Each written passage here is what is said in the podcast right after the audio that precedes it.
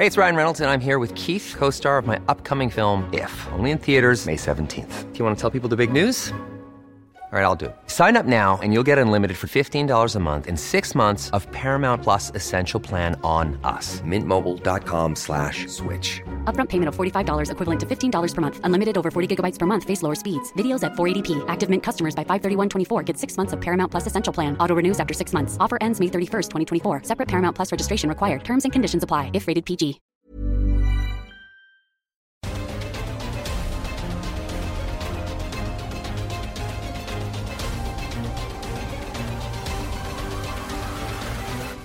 Las 6 de la tarde en punto, hora del centro de la República Mexicana. Bienvenidos.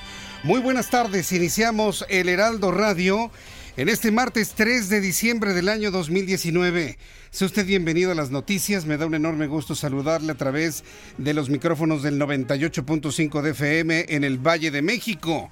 Estamos a través del 100.3 en la ciudad de Guadalajara, Jalisco, en el 92.5 en la ciudad de Tampico, Tamaulipas, en el 106.3 en Villahermosa, Tabasco y en el 92.1 de frecuencia modulada en Acapulco, Guerrero. ¿Cómo está? Bienvenido, qué gusto saludarle. Tenemos una tarde muy intensa de información, así que súbale el volumen a su radio. Le tengo la información más destacada hasta este momento. Debe usted saber que hoy es el Día Internacional de la Discapacidad. Este día se conmemora desde 1992 y fue declarado por la Asamblea General de la Organización de las Naciones Unidas. Tema número uno. La preocupación que usted y yo, a través de esta serie de reflexiones que debemos tener por las personas con discapacidad. La discapacidad no se hereda. La discapacidad puede aparecer en cualquier momento de su vida. Y esa es la idea que debemos tener muy clara en nuestras mentes. Nadie está exento en algún momento de su vida de tener alguna discapacidad.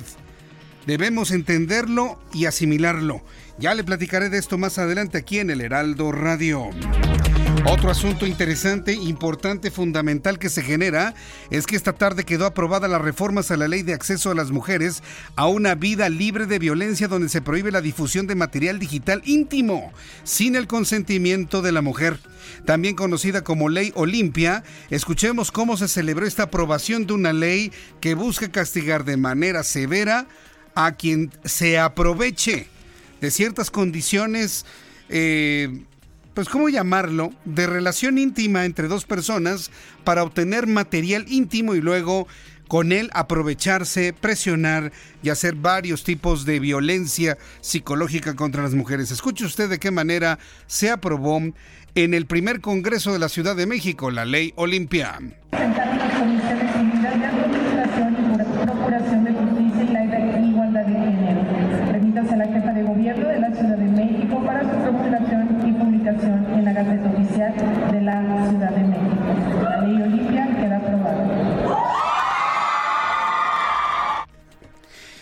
Ahora, ahora que ya se tiene ese derecho, bueno, pues ahora viene la etapa de las responsabilidades.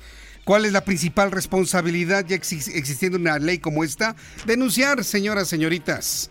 Denuncien denuncien, porque yo sé que el amor impide que muchas mujeres denuncien a sus agresores.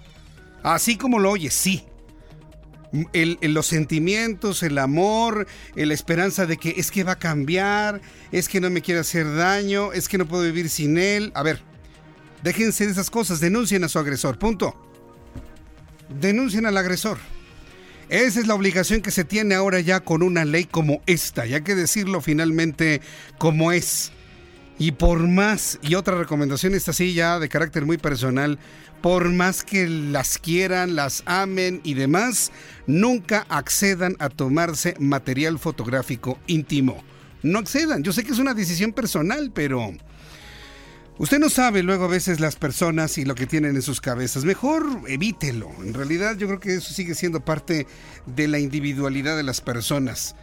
y de esta manera pues estará evitando muchos sinsabores y sorpresitas en el futuro. Mucho de qué hablar, por supuesto, que da esta aprobación de la ley Olimpia. Y yo le invito para que me dé sus comentarios y opiniones a través del Heraldo Radio, a través de nuestras formas de consulta, a través de nuestro chat en línea, a través de mi canal YouTube, Jesús Martín MX, y a través de mi cuenta de Twitter, arroba Jesús Martín MX. Y luego de ser aprobada en comisiones, la Junta de Coordinación Política del Senado de la República le puso freno a la iniciativa presentada por Napoleón Gómez Urrutia para regular el outsourcing. Iba como una verdadera locomotora. Permítame usted la comparación. La propuesta de Napoleón Gómez Urrutia iba como una verdadera locomotora, sola pero en contra de todos. Una propuesta del presidente de la República llevada a través de su amigo Napoleón Gómez Urrutia, la cual buscaba acabar con la evasión fiscal, pero sobre todo con la simulación en la contratación de personal. Una carta, una negociación política de Ricardo Monreal ha mandado literalmente a la congeladora esto que parecía inevitable y finalmente celebrado ya por todas eh, las cúpulas empresariales que hacen del outsourcing una buena manera de poder contratar a sus empleados, claro, los que no se pasan de listos, claro, los que no andan ahí cancelando los contratos cada mes para no generar antigüedades y demás. Eso es lo que se buscaba combatir. Sin embargo, iban a salir perjudicadas prácticamente todas las empresas de México.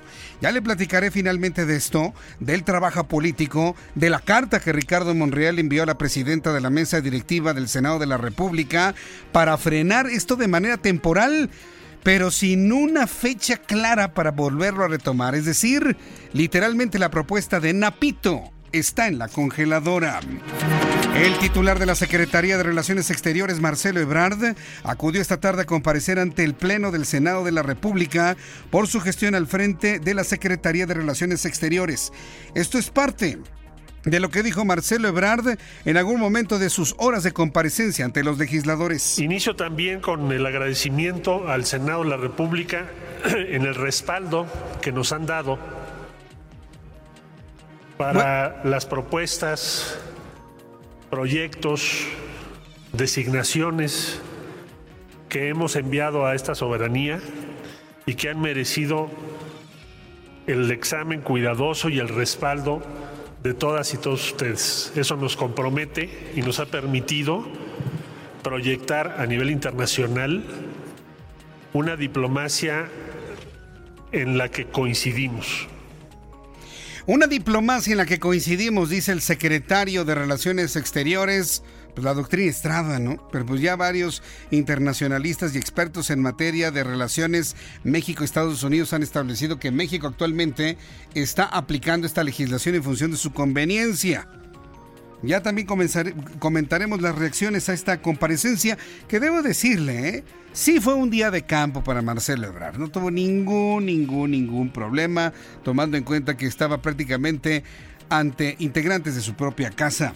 También informaré que los activistas Julián y Adrián Levarón acudieron esta tarde, junto con miembros de su familia, al Senado de la República para conversar con legisladores sobre el ataque que terminó con la vida de nueve de sus familiares, cuyo caso fue atraído, como le informaba en el Heraldo Televisión, ya por la Fiscalía General de la República. Hoy, la señora Olga Sánchez Cordero, quien trabaja como secretaria de Gobernación, anunció que por el simple hecho de que la familia tiene doble nacionalidad, el asunto ha sido atraído ya en su totalidad por la Fiscalía General de la República. Escuchemos las palabras de Julián Levarón. Ahora le voy a platicar algo que a mí en lo personal no me gustó nada de esta, de esta visita. Pero escuchemos a Julián Levarón esta tarde desde la Cámara Alta de una manera muy, muy emocionada, muy intensa, hablar a los legisladores de esta manera. Yo vengo aquí a, a acusarlos, a todos los senadores, de habernos desertado, de haber desertado su obligación, porque el poder que ustedes reclaman de nosotros y su primera obligación es la protección de la vida. Nos han fallado, nos hemos fallado los unos a los otros. Nos han fallado, nos hemos fallado los unos a los otros. Pero le voy a decir una cosa, esto no fue en el Pleno del Senado. De ninguna manera. Los pusieron ahí en una salita a las afueras, acudieron algunos senadores, algunos activistas, estaba el senador Emilio Álvarez y Casa Longoria, eh, estaba María Elena Morera, eh, había personas destacadas, pero casi, casi los ponen en, en el lobby de entrada del Senado de la República. No entiendo por qué no se les brindó un salón más adecuado y claro, por supuesto, los medios de comunicación. Que se enteraron todos los senadores, sí se enteraron. Que han escuchado lo que dijeron, sí, gracias a los medios de comunicación. Pero en realidad las condiciones en las cuales fueron recibida la familia Levarón no son las que hubiésemos imaginado ante la mediatización del caso de ellos. Ya platicaremos también de ello. También ya hay voces que me comentan que, bueno, pues hay una hiper exposición de la familia Levarón en los medios de comunicación. Sin llegar al asunto de los ataques, ¿usted qué piensa de eso? ¿Hay ya una sobreexposición de la familia Levarón eh, en los últimos días. Yo le invito para que me lo diga a través de nuestras eh, formas de contacto, de consulta, de comentarios, a través de arroba Jesús Martín MX, arroba Jesús Martín MX.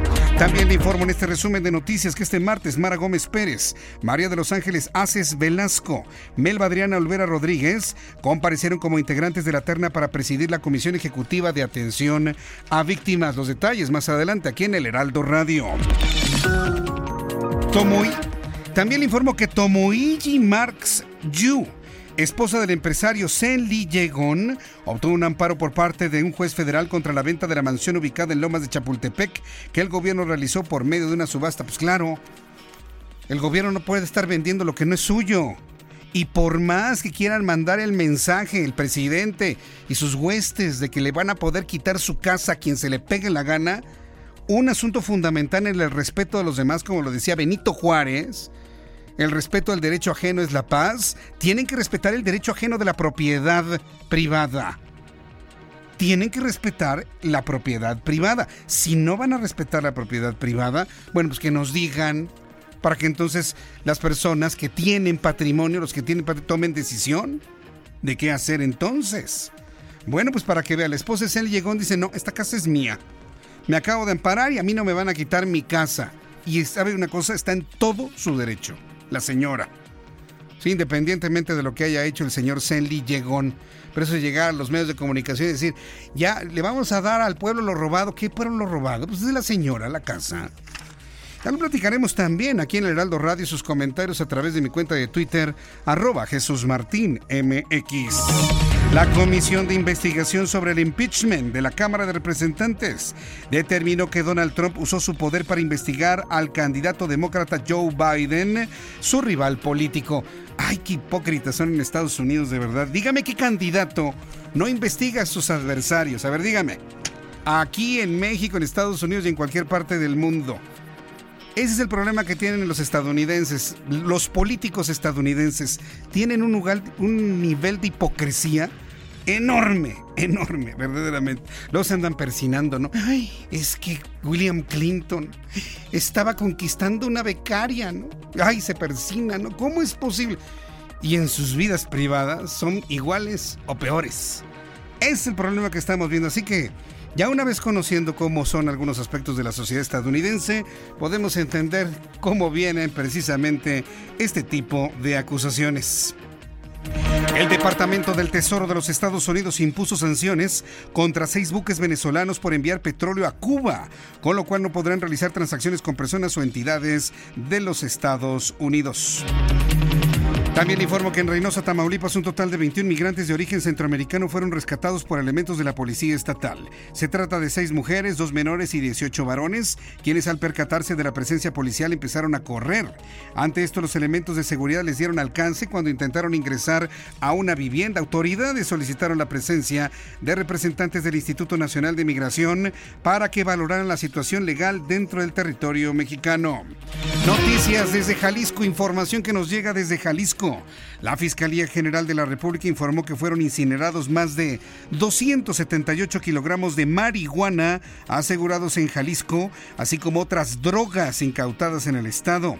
Entre las sustancias destruidas en una acción coordinada con el ejército mexicano había clonazepam, cloridato de cocaína, cloridato de metanfetaminas, así como metanfetamina pura.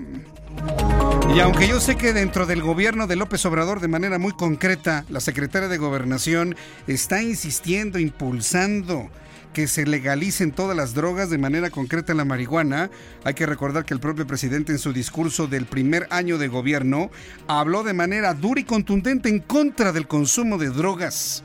Para que vea usted de qué manera están enfrentados en materia ideológica, inclusive dentro del círculo más cercano del presidente López Obrador.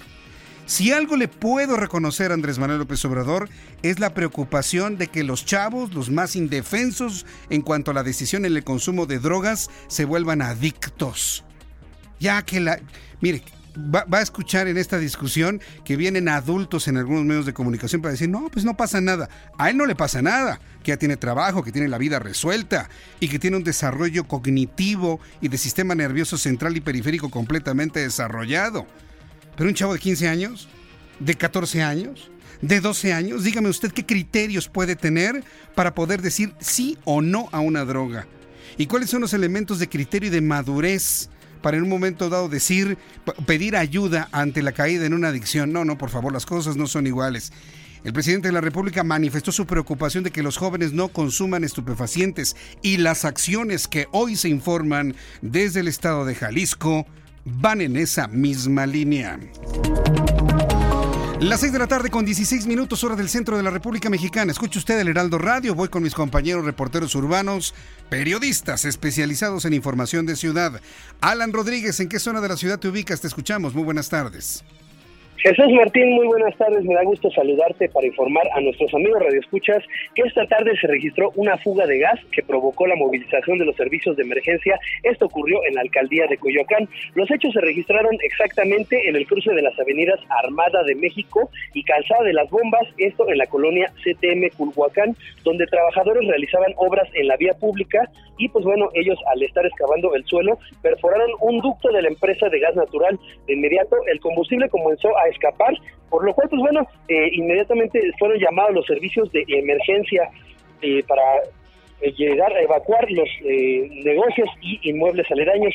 Personal de bomberos y policías de la Secretaría de Seguridad Ciudadana se presentaron inmediatamente y coordinaron las maniobras junto con los trabajadores de la, la Secretaría de Seguridad Ciudadana. Ellos estuvieron al presente eh, cabe destacar que enfrente de esta unidad habitacional, pues bueno, hay muchas personas, hay personas de la tercera edad, los cuales fueron auxiliados por las personas de los servicios de emergencia. Y pues bueno, esto eh, inmediatamente llegaron también trabajadores de la empresa de gas, los cuales sellaron el ducto en las dos horas posteriores. Inmediatamente ya las informaron que ya se regresaron las personas a su lugar de origen, ya pudieron regresar, toda vez que se coordinó pues esta emergencia que afortunadamente solamente quedó en un susto. Por lo pronto es la información que tenemos Jesús Martín, esta fuga fue controlada y pues no se llevó a mayores. Muy bien, estaremos muy atentos de todo ello. Muchas gracias, Alan Rodríguez. Gracias, Jesús Martín. Estamos al pendiente. Gerardo Galicia nos tiene información de la vialidad y otros asuntos en la Ciudad de México. Adelante, Gerardo. Así es, Martín, y tenemos información para nuestros amigos que se van a mover sobre el eje 2 sur. Hemos eh, recorrido esta importante arteria desde la avenida Cuauhtémoc con rumbo a la calzada San Antonio Abad y lo que van a encontrar es eh, ya un eje vial completamente saturado. Hay puntos conflictivos, su cruce con el eje 1 poniente, también justo llegando a las inmediaciones del eje central y en su cruce con la calle 5 de febrero. Habrá que tomar en cuenta si necesitan llegar hacia la calzada San Antonio Abad. El, eh, el eje 1 poniente, por su parte, a partir de este punto del eje 2 sur, rumbo al la zona del viaducto también queda completamente saturado y lo que van a encontrar es un avance complicadísimo. Prácticamente a vuelta de ruedas, si se dirigen al sur sobre la avenida Cuauhtémoc, el carril que va o que corre hacia la zona centro está avanzando por lo menos de forma aceptable, si es opción para poder llegar a la zona de Doctor Río de la Loce. Por lo pronto, Jesús Martín, el reporte. Muchas gracias por la información, Gerardo. Nuestros compañeros reporteros urbanos recorriendo las calles de la Ciudad de México para informarle por dónde sí y por dónde no debe circular.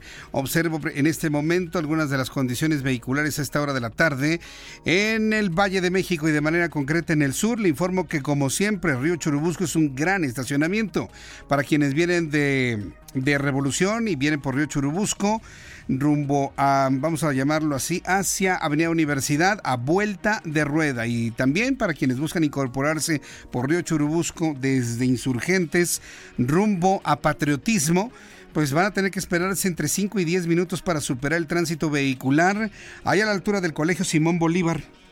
Muy difícil el tránsito en esta zona. El periférico de norte a sur también muy afectado por tránsito y accidentes tanto en el primero como en el segundo piso. Contrario a lo que ha sucedido en otras ocasiones, la supervía poniente se encuentra completamente libre para quienes quieran ir de la zona de Jardines del Pedregal rumbo a Santa Fe. En 5 o 7 minutos podrán cruzar toda esta zona de barrancas del poniente de la Ciudad de México. El periférico oriente es sí para que veas un gran problema. Para quienes vienen en el anillo periférico en el sur, después de la glorieta de Vaqueritos, a la altura del embarcadero de Cuemanco, la vialidad está completamente detenida debido a varios accidentes en carriles centrales. Maneje con mucha precaución y yo le estaré informando aquí en el Heraldo Radio. Cuando el reloj marca las 6 de la tarde con 20 minutos, hora del centro de la República Mexicana, vamos a revisar lo que pasaba un día como hoy, 3 de diciembre, en otros momentos del tiempo, en México. Excelente martes. Veamos qué sucedió en un día como hoy en México. Hmm. 1827 muere Fray Servando Teresa de Mier, teólogo liberal, político, periodista, historiador, orador y radical luchador de la independencia de México. 1914 se instala en la Ciudad de México el gobierno provisional de la Soberana Convención Revolucionaria, presidido por el general Eulalio Gutiérrez. 1961 nace Adal Ramones, humorista mexicano. Y hoy es el Día Internacional de las Personas con Discapacidad. Además, es el Día Panamericano del Médico y por si fuera poco, hoy es el Día Internacional del Cine 3D. Esto es un día como hoy, en México.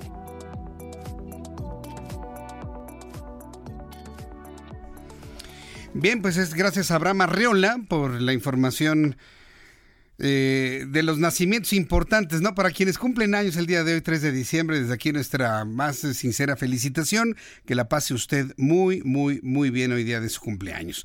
Vamos a revisar las condiciones meteorológicas para las próximas horas.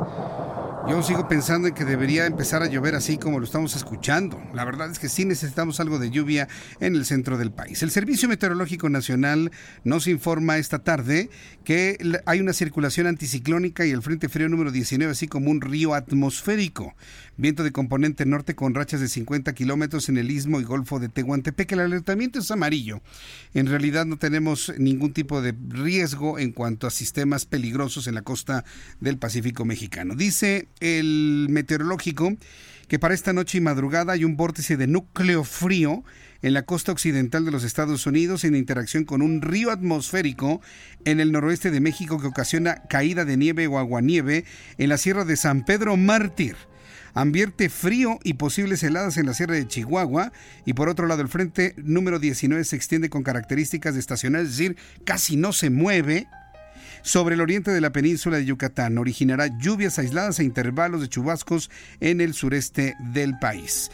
Estamos observando también el ingreso de un nuevo frente frío por el noroeste de la República Mexicana. Y bueno, pues el pronóstico de lluvias en todos lados, menos en el centro del país, lamentablemente. Son pocos los sistemas nubosos que afectan el territorio nacional y esto pues ya nos habla de la llegada del intenso frío pero sobre todo también de condiciones que generen en el Valle de México un incremento en los contaminantes. Estemos, por favor, muy atentos de todo ello.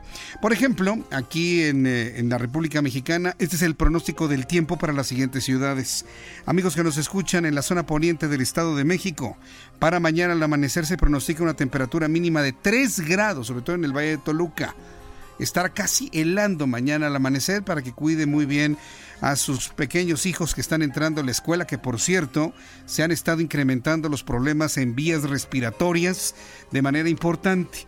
Por favor, abríguelos muy bien. Si sus hijos presentan temperatura alta, que se amanece y lo siente así un poco calientitos como le sucedió hoy lamentablemente a, a, Eva. Desde aquí, Eva, hija mía, te mando un beso.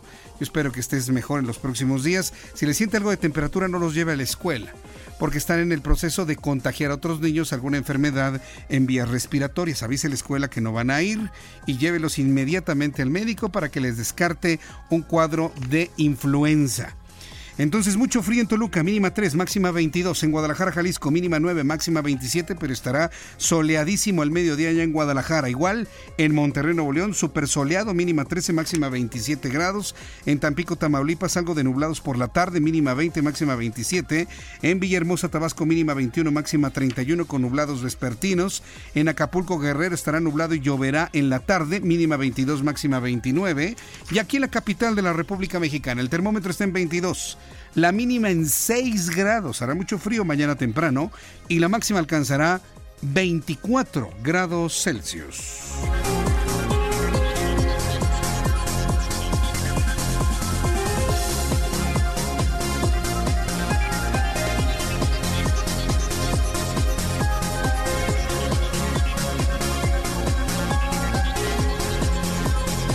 Son las 6 de la tarde con 25, las 6 de la tarde con 25. Escuche usted el Heraldo Radio.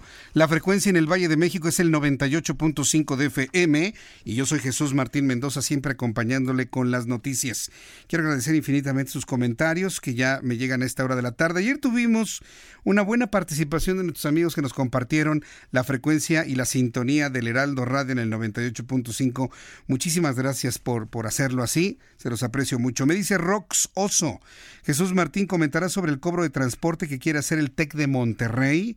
Este era un plus, sus elevadas mensualidades pueden absorber el gasto como lo venían haciendo y ahora de la nada anuncian su cuota de 14 mil pesos al semestre. Hay que apoyar, por favor. No, pues, ¿sabe lo que yo haría, sinceramente, Rox Oso? Yo, sé que el TEC es bueno, es de las mejores universidades, algo de estilo, pero yo pensaría sinceramente en disminuirles la matrícula. Porque mire, es una escuela privada y dan un servicio y tienen ellos la posibilidad de cobrar lo que quieran. Aunque yo les mande a la Procuraduría Federal del Consumidor, ellos van a decir, bueno, pues este es un establecimiento mercantil y es el costo de nuestros servicios. Entonces, el problema es como no es una institución pública, es una institución privada, pues lo único que se tiene que hacer es como en las tiendas, ¿no? Venden caro, pues no les compres, hasta que se les pudra el producto, ¿no? Es lo mismo. Lamentablemente es lo mismo. Es muy buena universidad, tenemos muy buenos amigos ahí, hay que darles un gran reconocimiento a su nivel académico, pero ese tipo de cosas tampoco se justifican de ninguna manera. Lo único que provocan es que se siga pensando que quienes envían a sus hijos a escuelas privadas son tan ricos que no necesitan ningún tipo de apoyo. Eso es lo único que provocan este tipo de, de prácticas. Eh, muchas gracias también a Aztec Bytes. ¿Sabes qué es lo que me gusta, Aztec? Que eres, pero fan, fan, fan del Aunque tú adores a Andrés Manuel López Obrador, me encanta verte todos los días participando en nuestro programa de noticias. Dice Aztec Jesús Martín desde mi celular por radio digital y muy contento, por una carita de contento, está sacando la lengua. Gracias. Nelly Vega, bienvenida a a Twitter. Veo que es completamente nueva, empezando con los tweets. Te agradezco mucho que ya nos sigas. Pacheco, los de la política, esos sí son nocivos. Este animalito, qué culpa. Ah, sí, hay un gran drama, ¿eh? Por la muerte de un... Eh, de un animalito en el centro de la Ciudad de México, un tlacuache que fue atropellado en Paseo de la Reforma y Juárez murió porque no hubo nadie que le diera atención médica. Platicaremos de esto un poco más adelante. Mire, de este tipo de cosas sucede en todas partes de la Ciudad de México, pero ha causado un impacto en redes sociales la muerte de este pequeño tlacuache. Bueno, lo platicaremos. Para algunos es la información más importante del día de hoy. Voy a ir los anuncios y de regreso le voy a informar sobre el Día Mundial de la Discapacidad y la reflexión que usted y yo nos invita este día a hacer sobre las personas con algún tipo de discapacidad. Voy a los mensajes y le invito para que me vea y me escuche a través de YouTube, Jesús Martín MX, y me escriba a través de mi cuenta de Twitter, arroba Jesús Martín MX.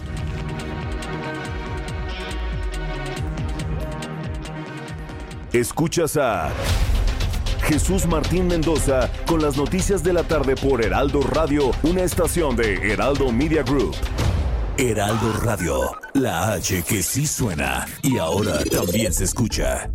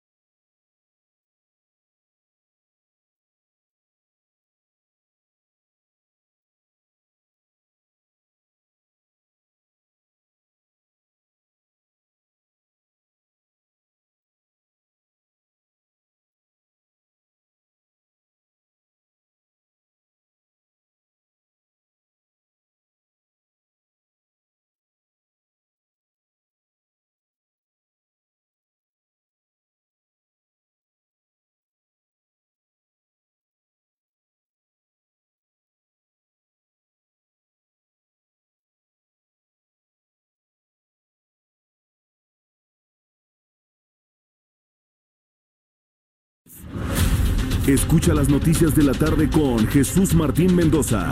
Regresamos.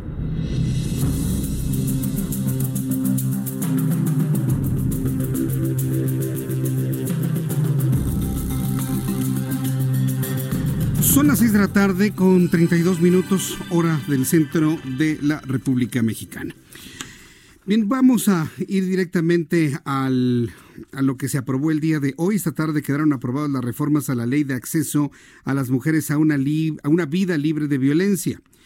En esta ley, que también se le conoce como Ley Olimpia, debido a quien, en quien fue inspirada la promoción de esta ley, se prohíbe la difusión de material digital íntimo sin el consentimiento de la mujer, además de otras modificaciones, también conocida como Ley Olimpia. Con 56 votos a favor, 0 en contra y 0 abstenciones, los diputados aprobaron esta ley que, que sanciona y, o que modifica la ley digital. Vamos a escuchar el momento en el que fue aprobada esta ley.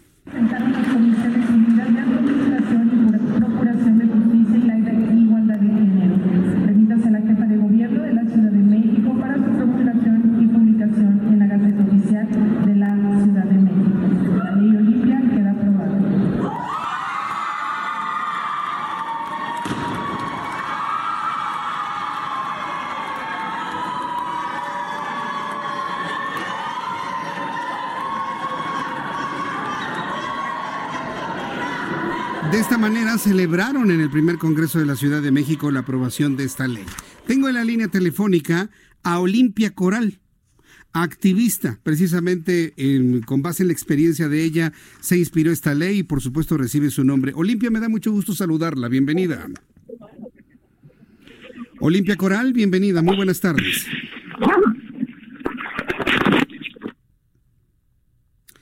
Dile que ya estamos al aire, este Orlando. Sí, que ya estamos al aire listos para platicar con ella. ¿Qué? ¿Te colgó o qué? Bueno, en, unos... Está, está distraída, pues sí. Pues imagínense, todo el mundo la está saludando, la están... Mire, esta ley yo creo que era necesaria, pero verdaderamente urgente el que se aprobara para evitar los nuevos fenómenos, y es que nos vamos a ir acostumbrando a todos los fenómenos, inclusive delictivos que se generan a través de redes sociales y a través de las plataformas digitales. Olimpia Coral, gracias por tomar la llamada del Heraldo. Buenas tardes. ¿Qué tal? Buenas tardes. Muchas gracias ahí por el espacio para hacer visible esta causa.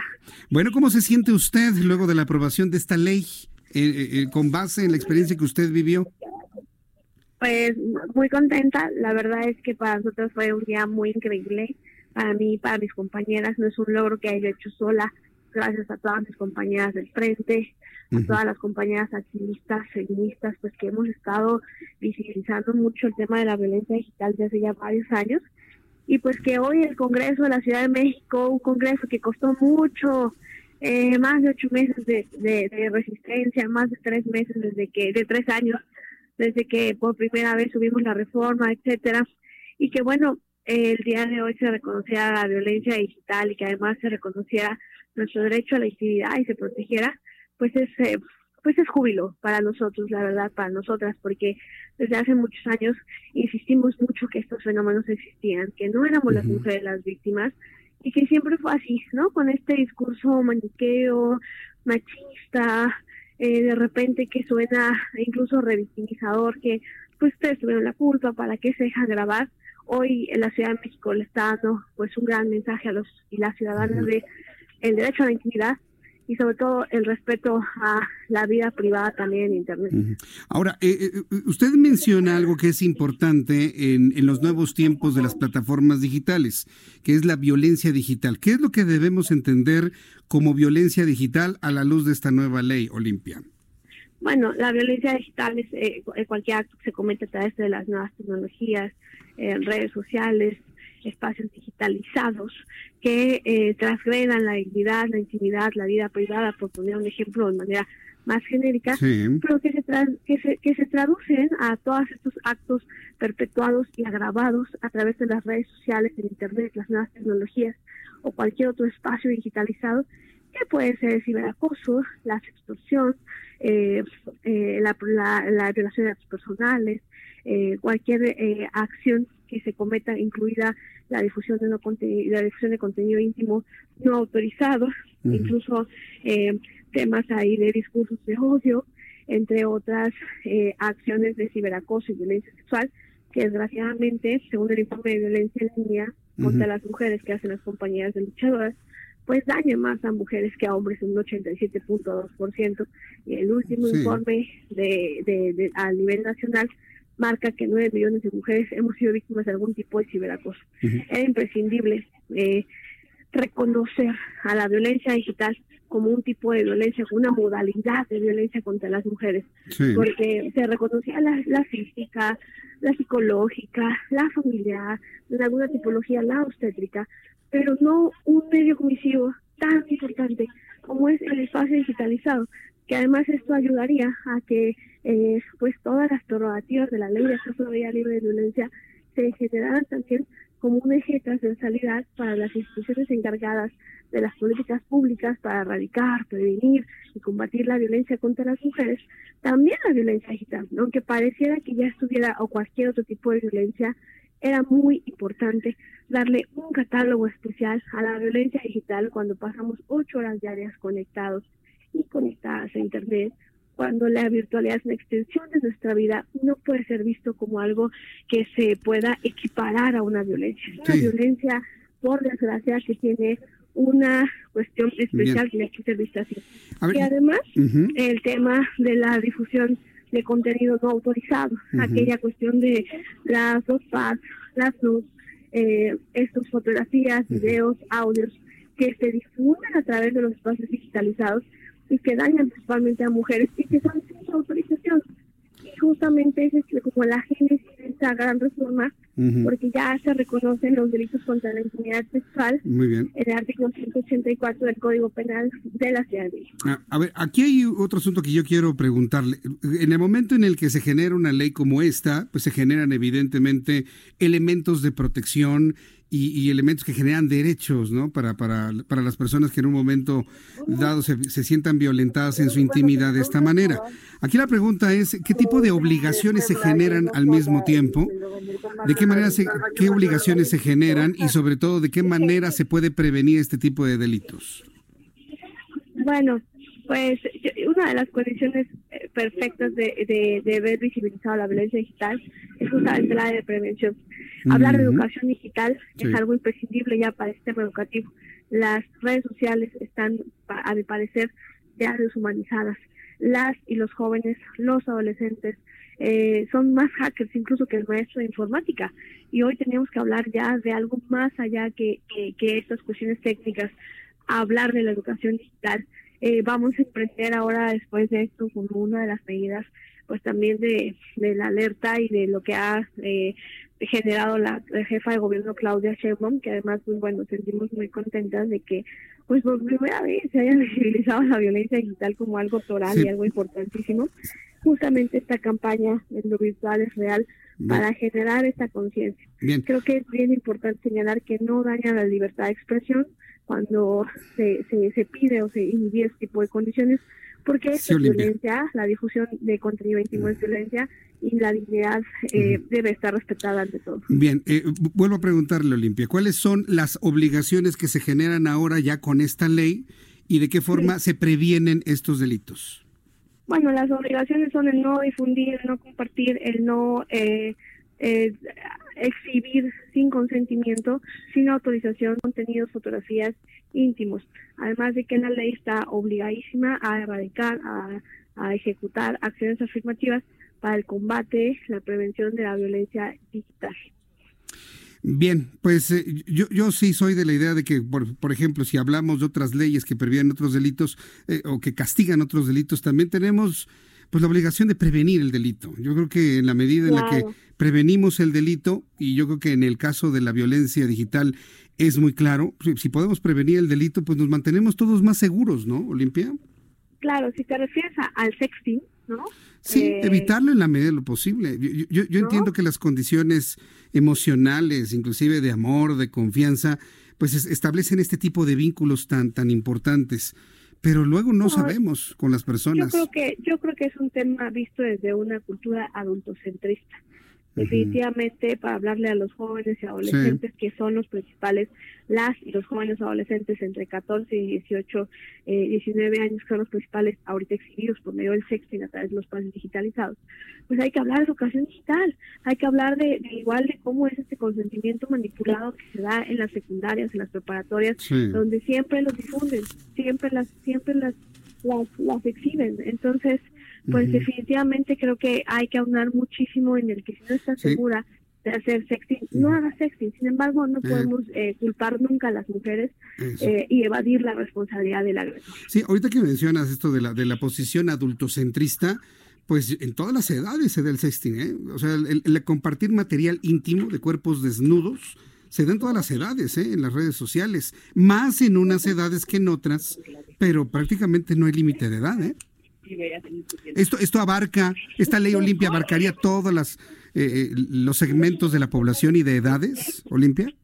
No, bueno, a ver, es un nuevo delito que se tiene que ver con mayor especificidad el tema de los menores de edad ya está especificado en la ley, es pornografía infantil y tiene un agravante de, delito de oficio. O sea, cualquier difusión, contención, producción, eh, difusión de contenido erótico, sexual, íntimo en menores de edad es pornografía infantil. Sí, eso, eso lo sabemos. Yo me refiero al sexting en adultos, en personas mayores de 20, 30, 40 años. El sexting como adultos es, no, pues, este sexting como adultos es, eh, es, es un, acto de libertad.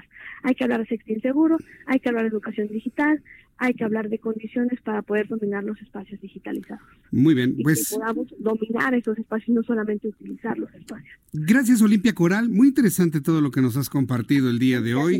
es muy claro y bueno, pues felicidades por haber logrado este, estos elementos de control, de castigo a quien abuse de la confianza de otra persona. Muchas pues gracias, el reto, el reto, la educación digital para prevenir el delito y para también generar la cultura de la denuncia, además de que viene ahora con el tema del gobierno y de las instituciones también el combatir la impunidad para que esto no sea una letra muerta. Bien, gracias Olimpia.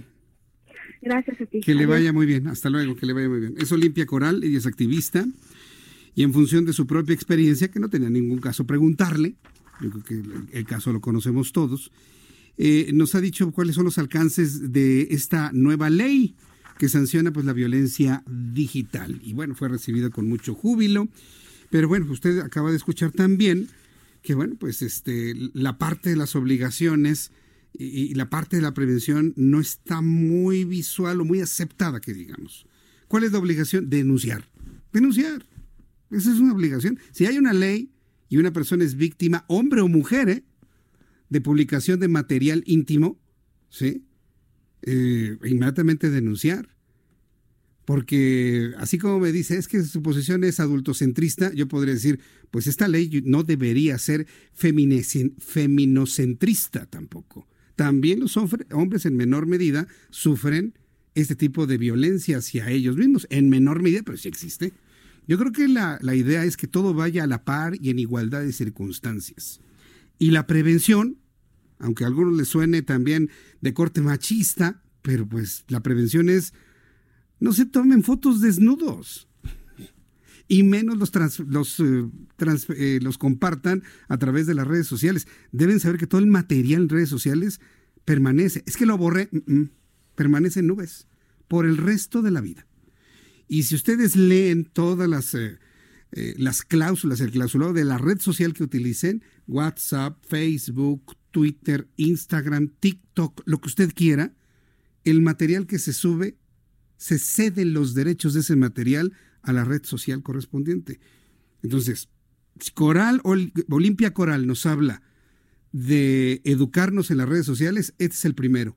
Entender que si usted se toma una fotografía desnudo de sus partes sexuales y se le va a enviar a otra persona, aunque lo borren ustedes dos, ese material permanece en la empresa para la cual, en la cual la transportaron. Entonces, entendiendo eso en primera instancia, pues bueno, pues, ¿qué te parece si nos compartimos material de nuestros cuerpos desnudos con cámaras fotográficas regulares y nos los compartimos en nuestra casa? Y no utilizar las redes sociales. Hay que prevenir, hay que prevenir. Yo entiendo las condiciones de amor, de confianza, de integración, de ay, este, nunca me vas a fallar, lo que usted quiera, pero luego suceden este tipo de cosas. Entonces, prevención, no se tomen fotos encuerados, pues. Perdónenme ya la forma más dominguera de decirlo. Pero ahí ahí es donde surge todo. Porque usted no termina de conocer luego a algunas personas. Tenga mucho cuidado cuando tome la decisión libre de hacer este tipo de intercambio de materiales. Bueno, cuando son las 6 de la tarde con 47 minutos hora del centro de la República Mexicana, Raimundo Sánchez Patlán, nuestro subdirector editorial del Heraldo de México, mi querido Ray, bienvenido. Yo nada más veía cómo te reías de las cosas que decía. Pues es que si no las decimos claramente, pues cómo. Claro. Pero bueno, qué bueno que existe una ley que sanciona a quien se pase listo. Se aprobó hoy, seis años de prisión, qué bueno. Seis años de cárcel. Qué bueno. ¿Que alcanzaría fianza o no? ¿O sería inconmutable?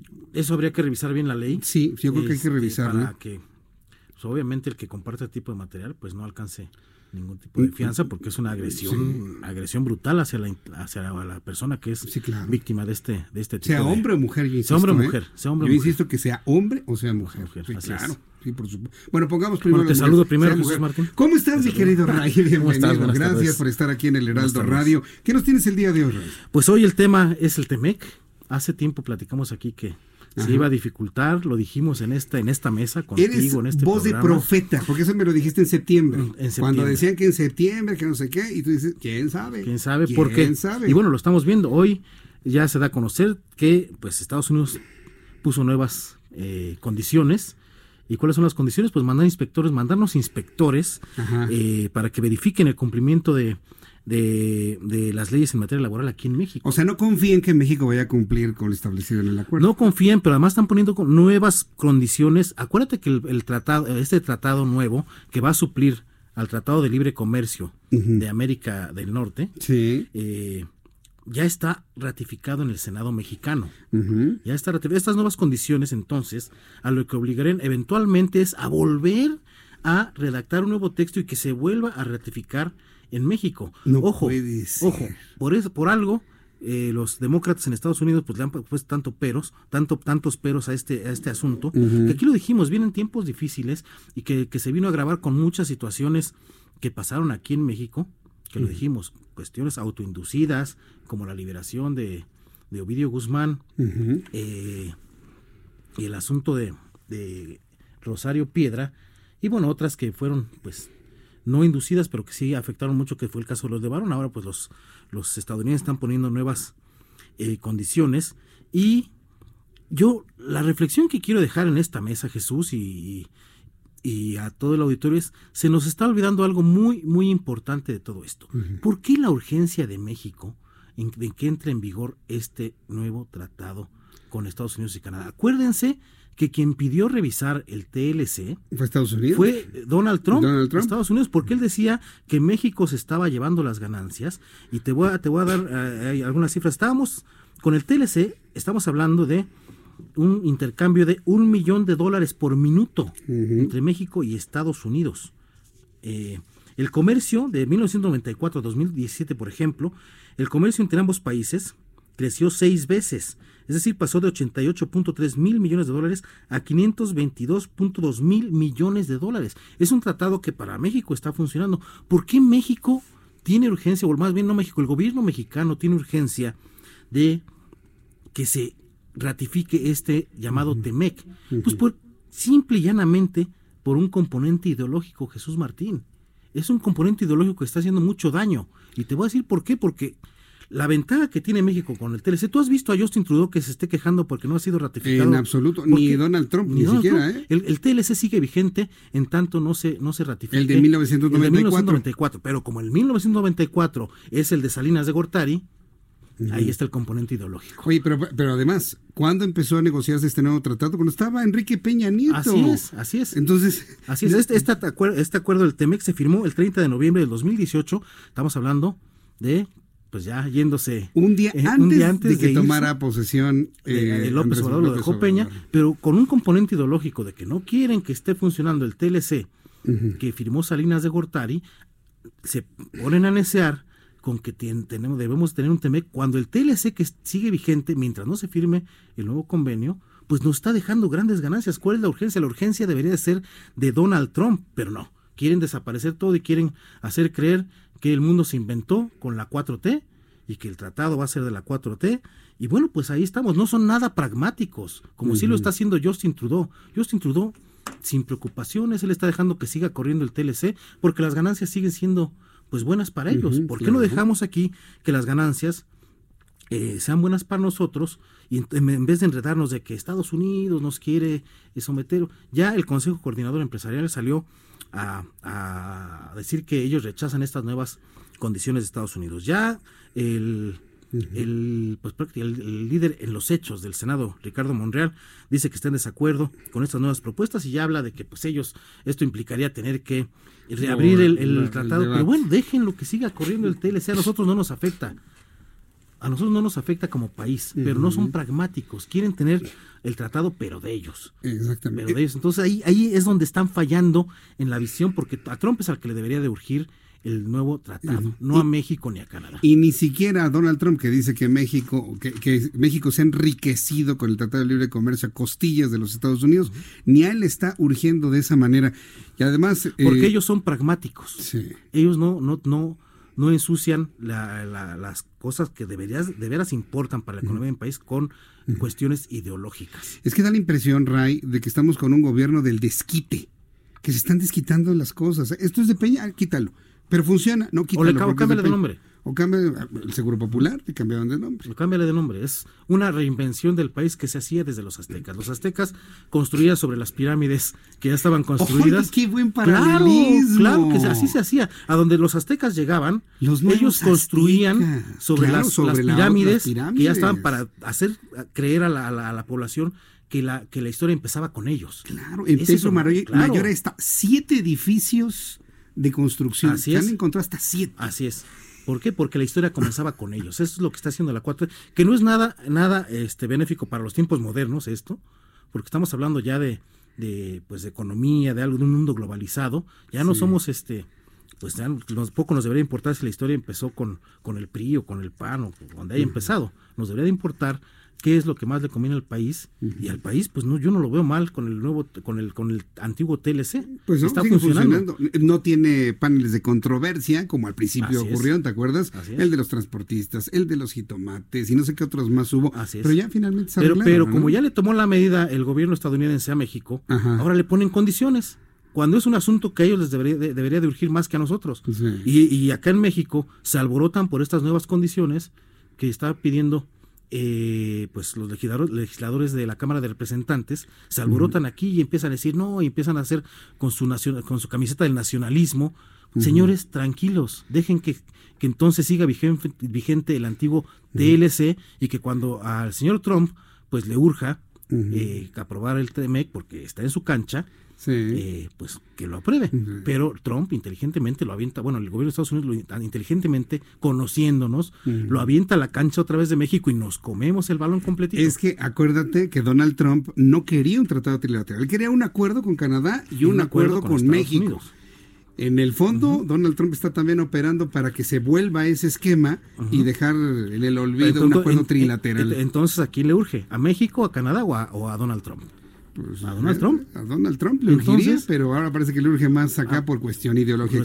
¿Para qué tanto alboroto estando, para qué tanto brinco estando el suelo tan, parejo? Vamos bien, hay que serenarnos, como dice eh, nuestro presidente, y que pues vean quién está. Jesús Seade anda de verdad, híjole, pasando las de Caín, las de está negociando. Y es un buen negociador. Es un buen negociador, pero no es no nos urge a nosotros, le urge a Donald Trump. Y si partimos de ahí, vamos a ser un país más fuerte ante Estados Unidos.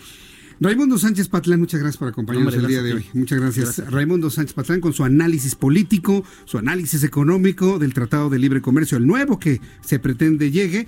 Le recuerdo que él es el subdirector editorial del Heraldo de México. Cuando faltan cuatro minutos para que sean las siete, le informo que continúan las noticias. Si usted escucha en cualquier otra parte de la República Mexicana, www.heraldodemexico.com.mx, www.heraldodemexico.com.mx. Yo le invito para que siga con nosotros. Continuamos después de los anuncios con un resumen de lo más destacado.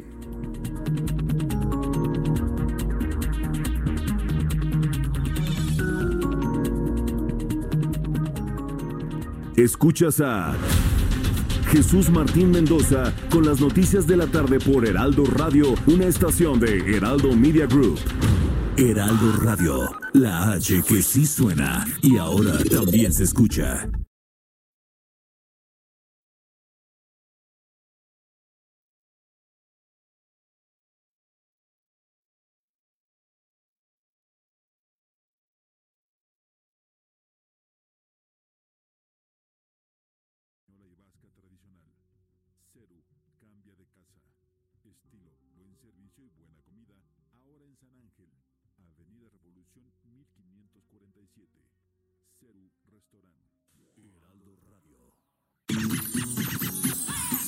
Heraldo Radio 98.5 FM, una estación de Heraldo Media Group, transmitiendo desde Avenida Insurgente Sur 1271, Torre Carrachi, con 100.000 watts de potencia radiada.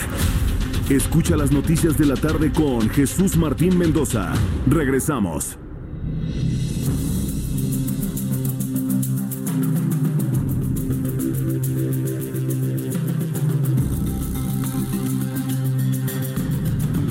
Cuando son las 7 en punto, este es un resumen con las noticias más importantes.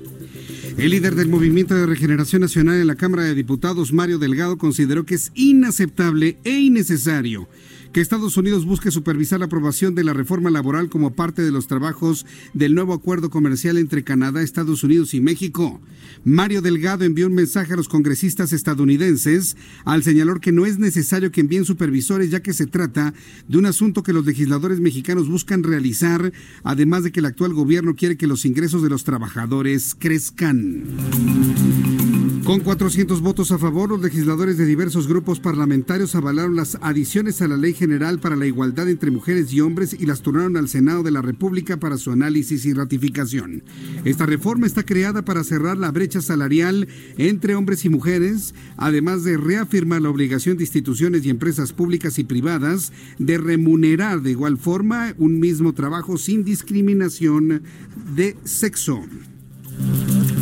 También le informo en este resumen de noticias que la Comisión Nacional de Hidrocarburos aprobó cinco planes de exploración a petróleos mexicanos hasta por 1.311 millones de dólares, correspondientes a cinco asignaciones en la cuenca del sureste frente a la costa de Campeche y Tabasco. La Comisión Nacional de Hidrocarburos explicó que prevé la perforación de seis, que prevé ya la perforación de seis pozos exploratorios en los escenarios base y hasta 22 pozos exploratorios en los escenarios incrementales que incorporarán recursos por 206 millones de barriles de petróleo crudo, equivalente en un escenario base y 700 millones en un escenario incremental. De acuerdo con expertos, el aumento de armas en Estados Unidos se debe a las propuestas de los precandidatos demócratas en aumentar las regulaciones, lo que anima a que algunas personas se apresuren a comprar armas. Para finales de noviembre, el FBI realizó 25.4 millones de revisiones de antecedentes delictivos, lo que coloca a 2019 a batir el récord de revisiones, pues tan solo, imagínense, durante el llamado Viernes Negro, el FBI realizó 202.465 revisiones de antecedentes. Estas son las noticias en resumen. Le invito para que siga con nosotros. Yo soy Jesús Martín Mendoza.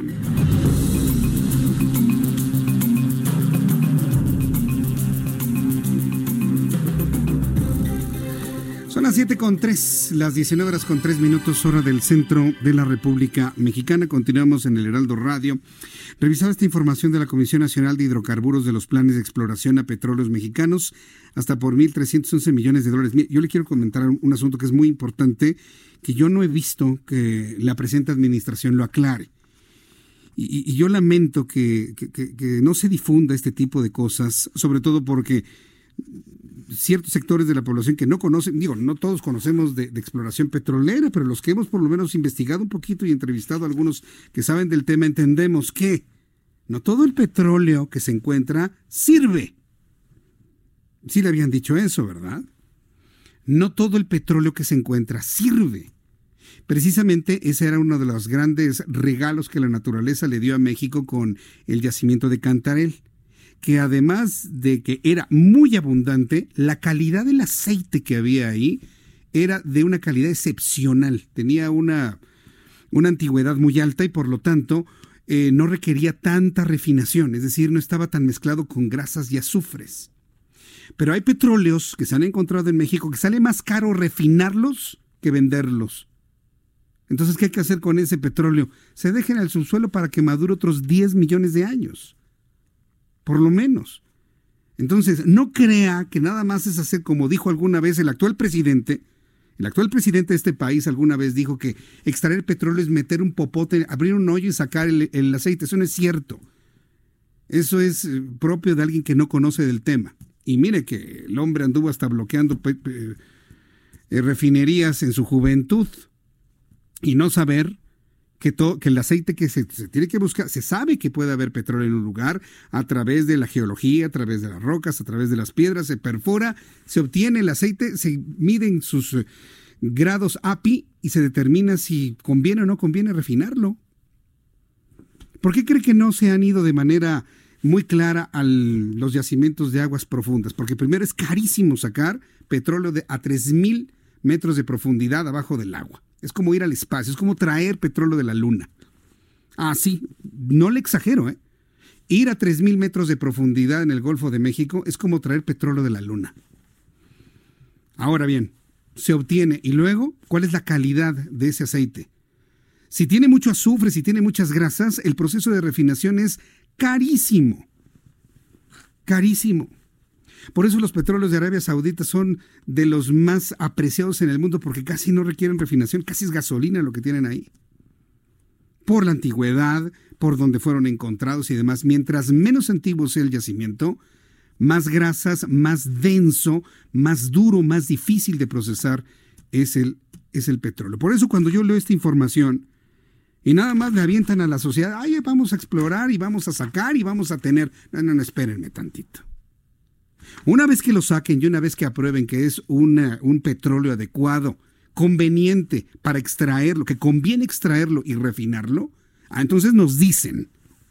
Entonces vienen y nos dicen y nosotros lo informamos. Primero averigüen si ese petróleo sirve o no sirve. Ya luego nos vienen con sus cifras alegres. Porque sí, ahora resulta que cuando está en declive la producción del mejor petróleo en México, ahora me salen con que ya estamos casi en 2 millones de barriles diarios. Eso no es cierto. Una cosa son las reservas probadas y otra las probables. Y luego de esas reservas ver cuál es la calidad de ese petróleo. De eso casi no se habla, no se menciona nada, la calidad del petróleo. Vamos a tener yo, vamos a tener, yo espero en los próximos días, a un especialista en energéticos para que nos hable precisamente de ese asunto. Y si eliminamos el petróleo más difícil de refinar, uh, la cifra de petróleo utilizable para venta y para refinación en México se va a niveles verdaderamente preocupantes. Y no es por meterle ahí temor, simplemente es la realidad. Pero nosotros aquí tenemos la obligación de decirle esto que va paralelo a informaciones como esta que le acabo de dar. Vamos con mi compañero Alan Rodríguez, nuestros compañeros reporteros urbanos quienes recorren las calles de la Ciudad de México. Adelante, Alan, te escuchamos. Muy buenas tardes. Jesús Martín, gracias por permitirme informarte a ti y a nuestros amigos radioescuchas cómo se encuentra la vialidad en la avenida Congreso de la Unión entre el tramo de Fray Servando y la avenida Ferrocarril Hidalgo. Tenemos avance complicado en el carril de izquierda, por lo que les recomendamos utilizar el lado derecho de esta vialidad. Como referencia, este lado es donde se aprecia la Cámara de Diputados, ya que en esta parte se encuentra un poco más despejado. La circulación empeora cruzando el circuito interior y hasta superando el eje 3 norte, que es la avenida Ángel Albino Corso. Les recomendamos que durante las noches, le recordamos que durante las noches se está realizando el bazar nocturno de la colonia Río Blanco, por lo cual tenemos recortes a la intermitentes a la circulación para dar paso a los asistentes a este mercado ambulante de la temporada. Extreme precaución y si le es posible utilice como alternativa la avenida Eduardo Molina para dirigirse a la zona norte de la alcaldía de Gustavo Amadero. También recordarles que estos días se intensifica el número de peregrinos que asisten a la Basílica de Guadalupe, por lo cual llega a registrarse reducción de carriles en las avenidas aledañas. Le invitamos a ceder el paso y no desesperarse por este fenómeno que ocurre cada año y solo dura hasta el próximo 12 de diciembre. Gracias y buenas noches, estamos al pendiente. Gracias por la información, Alan Rodríguez. Estamos al pendiente, Jesús Martín. Que te vea muy bien, gusto en saludarte. Vamos con mi compañero Gerardo Galicia. Adelante, Gerardo. Con información del ex Martín, es un verdadero estacionamiento a esta hora. Hay que manejar con mucha, mucha paciencia planeando su viaje y salir con varios minutos de anticipación. Si dejan atrás la zona del eje 2 sur o el eje 3 sur, el viaducto, una vez que llegan a su cruce con Saga, comienzan las dificultades, van a avanzar casi a vuelta de rueda, en el mejor de los casos, una velocidad de los 10, 15 kilómetros por hora, y esto ocurre hasta pasando la Plaza Garibaldi. Así que el eje central dejó de ser opción para quienes se dirigen a la zona norte de la capital. Si van a transitar o necesitan llegar a la zona centro, será la calle de Isabel Católica una mejor alternativa, y el paseo de la reforma tampoco es opción, ya comienza a saturarse, sobre todo para quienes dejan atrás la Torre del Caballito y se dirigen al circuito bicentenario, la base cada vez es más difícil. Y por lo tanto, Jesús Martín, el reporte. Gracias por la información, Gerardo Galicia. Hasta luego. Hasta luego, que te vaya muy bien, nuestro compañero Gerardo Galicia con esta información. Bueno, quiero decirle de los, de los asuntos importantes de este día, que hoy es el Día Internacional de las Personas con Discapacidad. Hoy es el Día Internacional de las Personas con Discapacidad. Este fue declarado en 1992 por la Asamblea General de la Organización de las Naciones Unidas y el objetivo es promover los derechos y el bienestar de las personas con discapacidad. Es importante mencionar que el 13% de la población mundial tiene algún tipo de discapacidad. Entonces, ahora que ya vienen algunos esfuerzos para poder ayudar a las personas con algún tipo de discapacidad, concretamente a algunos niños, bueno, pues es importante que usted piense en primer lugar que nadie, nadie absolutamente, ni usted, ni yo, nadie, estamos exentos de algún tipo de discapacidad. Un accidente, un accidente, una enfermedad, un padecimiento crónico puede sumir a cualquier persona en una discapacidad de cualquier tipo. Entonces, siendo conscientes de ello, seamos eh, condescendientes y seamos tolerantes y seamos incluyentes a las personas con discapacidad. En otra de las noticias esta tarde, usuarios de redes sociales reportaron una balacera en Culiacán, Sinaloa. Sin embargo, el gobernador del estado, Quirino Ordaz, descartó estos hechos a través de su cuenta de Twitter. El gobernador publicó de manera concreta lo siguiente. En redes sociales está circulando noticias sobre balaceras en la ciudad de Culiacán. Les pido por favor mantener la calma y no cooperar con noticias falsas, reenviando notas que no sean de fuentes oficiales explicó el gobernador. Hasta este momento no se ha confirmado algún tipo de enfrentamiento o balacera entre integrantes de la policía, integrantes del ejército o como dicen por ahí, personal civil armado. personal civil armado. Células del crimen organizado, pues finalmente son esos o qué. La mamá y el niño van a andar armados. No, no, por favor, estamos hablando de manera seria. Cuando escuche usted que dice personal civil armado, pues se trata de integrantes de algún grupo, de algún grupo, de algún cartel, de lo que usted guste y mande. Entonces, estamos averiguando precisamente con nuestro corresponsal allá en la ciudad de Culiacán si tiene algún tipo de información sobre esto. En temas federales, de manera sorpresiva, la Junta de Coordinación Política del Senado de la República determinó congelar el dictamen. Bueno, vamos un poquito más atrás. Napoleón Gómez Urrutia, senador de la República, pues sí, por, por idea también del presidente de la República, han tenido la idea de hacer modificaciones a la ley federal del trabajo para eliminar la subcontratación de personas por terceros, lo que se conoce como outsourcing. Si bien algunas empresas de estas han abusado en cuanto a la contratación de personal, impidiendo, por ejemplo, derechos tan fundamentales como es la antigüedad, o el pago de prestaciones sociales o el pago de dividendos en el mes de mayo o de aguinaldos o lo que usted quiera. A través de este mecanismo, bueno, pues podemos entender que algunas de ellas sean revisadas y sancionadas, pero se quería eliminar por completo la figura, afectando a muchas empresas que no precisamente estaban en un esquema de violación o de corrupción. Bueno, pues se dio una discusión tanto legislativa como mediática durante los últimos meses en donde aparecía un Napoleón Gómez Urrutia impulsando esta, esta reforma a la ley federal del trabajo, pero como una verdadera locomotora. Él iba solo prácticamente con una clarísima posición de todos los legisladores. Bueno, tan fuerte fue que logró aprobarla en comisiones. Con eso le digo todo. Un hombre que ha tenido una capa del miedo hacia el señor que se encuentra en el Palacio Nacional, pues logró obtener todos los, eh, los apoyos para ser aprobada en comisiones. Pero ¿qué cree? De manera sorpresiva, fue detenida en lo que llamamos en la jerga legislativa, se fue a la congeladora.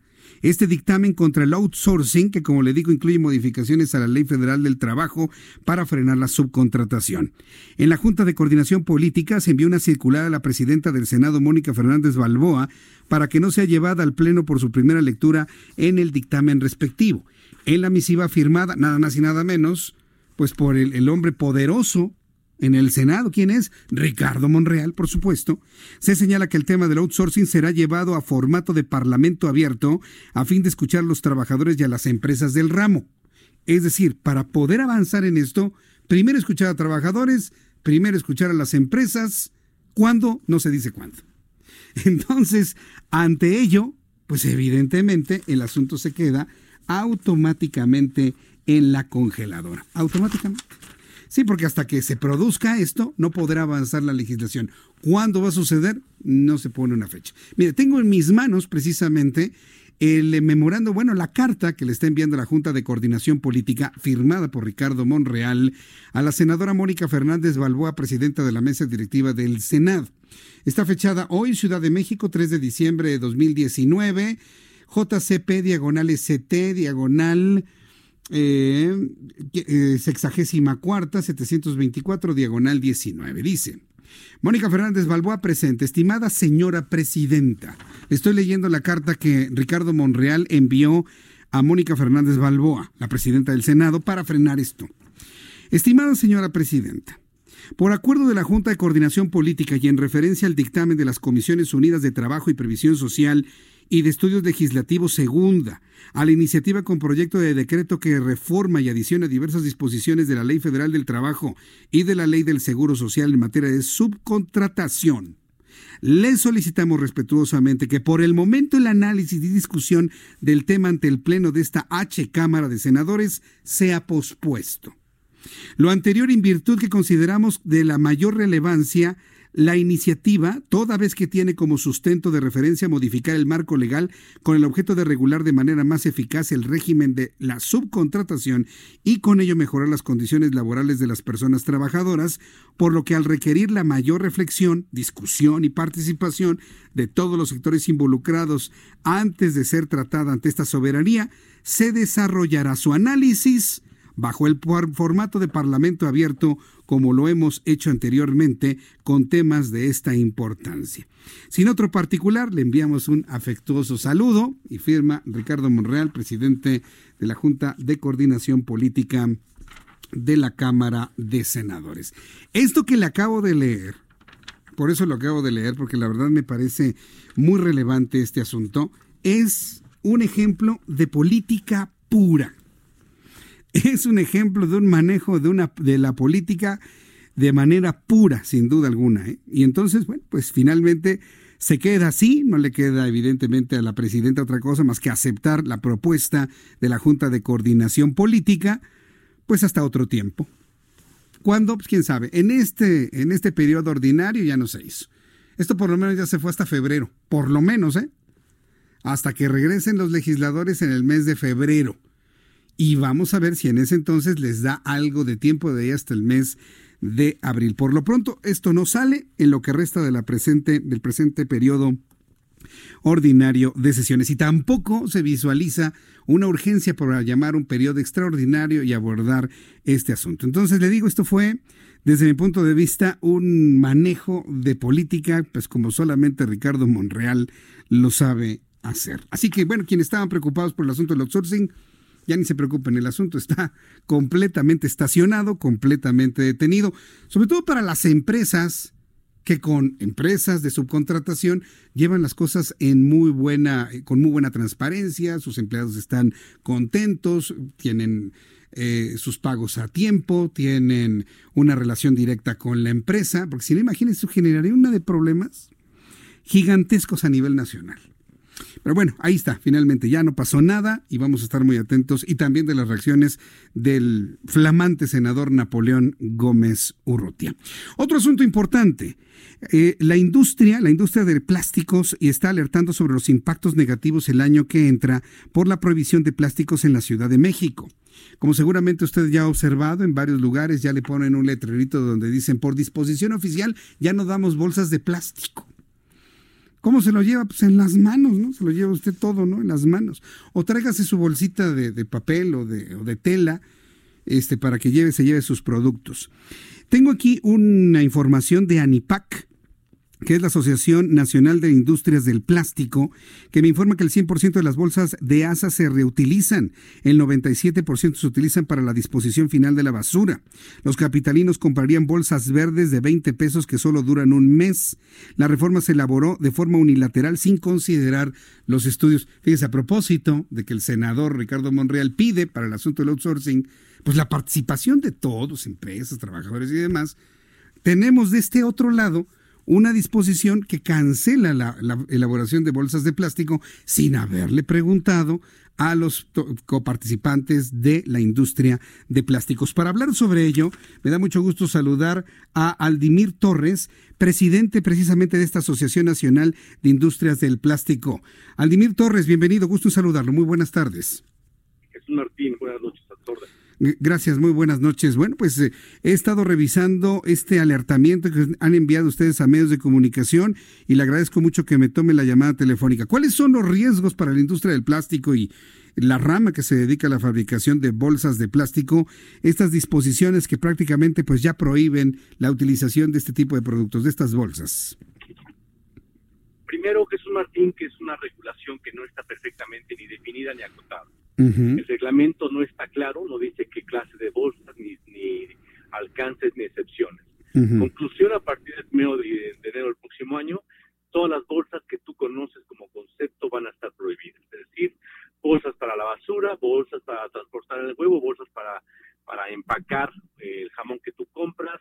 Eh, en teoría, todas las bolsas, la bolsa de plasma, la bolsa de sangre, la bolsa de suero, todas las bolsas y eso eh, pues no es un riesgo, es una realidad que ya estamos enfrentando desde hace varios meses. Ahora, bueno, al ya no existir este tipo de productos, ¿cuál es la alternativa que se está planteando en esta nueva regulación? Mira, primero esto va específicamente delimitado a la Ciudad de México. Cuando la doctora Sheinbaum dice que muy fácil migremos a biomateriales, eh, como en otras partes del mundo, pues se nota claramente que no está bien informada. Primero porque la capacidad en el mundo para producir materiales del tipo que indica la doctora eh, son 2.000 toneladas año. Y nada más en todo el país, en nuestro bello México, el alcance total, hablamos de que tendremos un consumo de 3.800 toneladas. O sea, la producción mundial no alcanzaría para cubrir las, los requerimientos de nuestro país. Y pensando que la Ciudad de México es muy importante, pues estaríamos eh, tenemos que pensar que ningún país del mundo consumiera porque lo vamos a ocupar en la Ciudad de México. Ahora, ingeniero Torres, eh, ¿cuál es eh, la alternativa que se tiene para revisar nuevamente esta regulación? y de alguna manera un punto, un punto medio, ¿no? Porque estamos hablando de la eliminación de todas las bolsas de plástico, inclusive hasta para usos médicos, como me comentaba hace unos instantes. En realidad no hay opción, eh, Jesús Martín, mm. porque hoy mismo, eh, que nos tuvimos la oportunidad de tener una reunión en la Secretaría de Medio Ambiente, pues la verdad es que no hay comunicación, nos invitan a la mesa ya que toman las decisiones y nos invitan nada más a decirnos que pues las, decisiones están tomadas. Y la gente que sabe de plástico está de este lado y no estamos involucrados en la toma de decisiones. Ahora, eh, usted en la conferencia de prensa explicaba que esta, esta legislación que aplica a partir del 1 de enero, que entra en vigor esta prohibición de, de bolsas plásticas, nos obligaría a la utilización de bolsas compostables. Primera pregunta, ¿qué es una bolsa compostable? Y segundo lugar, ¿se producen en México o habría que importarlas? Primero, una bolsa compostable es la que se descompone en cierto periodo muy corto. Hablamos de cuando mucho, en 400 días. Eh, es una norma que ya está establecida a nivel internacional y que además la materia prima para producirlas cuesta varias veces más que la materia prima tradicional y segundo que no tenemos producción de esta materia prima en el país, no tenemos ninguna planta. Entonces, o importamos la materia prima, desplazamos a productos que consumimos de petróleos mexicanos, o importamos la película terminada. En cualquiera de ambos casos tenemos impactos al, a la industria nacional. Es que, es que esto me, parece muy grave que no se haya visto, es decir, se prohíbe un producto para ir a otro que no se produce en México. ¿No será que alguien querrá vender este producto en México de manera muy específica? Ya sabe que todos somos muy mal pensados, a lo mejor alguien quiere hacer un negocio con este material. Pues mira, no podría yo uh, acotar nada al respecto porque no, puedo pensar de esa manera. Simplemente no alcanzan los materiales, no hay capacidad suficiente. En conclusión, se toman las decisiones eh, de una manera poco profesional, poco técnica y poco incluyente. Nosotros en la NIPAC en la industria del plástico está convencido, eh, Jesús Martín, que tenemos un problema muy serio a nivel de mares, a nivel de bosques, pero estamos comprometidos a trabajar, pero que nos incluyan en la mesa. Estamos aquí para colaborar, pero eh, no es prohibiendo cómo se van a arreglar las cosas, porque como tú prohíbes, te sales de la mesa de diálogo y lo único que garantizas es que, es que tú no vas a hacer nada. Y aquí requerimos el trabajo coordinado de los tres elementos de acción, la sociedad, la industria y el gobierno. Y cuando prohíbes, nada más sales de la mesa, Jesús Martín. Eh, ahora, entendemos la parte de la unilateralidad en la que se negociaron las cosas, pero ahora, ¿qué, alternativas se tienen? ¿Por qué eh, es ahora, cuando estamos a unos días de que entre en vigor esto, que surge con tanta intensidad y no a lo largo de los últimos, de los últimos meses? Es decir, ¿por qué no funcionó la presión a los legisladores para que sus voces fueran escuchadas? Simplemente porque somos una industria que nos, nos, hemos preocupado permanentemente por cuidar una mayor eficiencia de productos, por cuidar tu seguridad en tu auto, en el avión, darte confort en tu cama, dar limpieza al quirófano. Nos hemos preocupado por ser eh, elementos de investigación y desarrollo de materiales.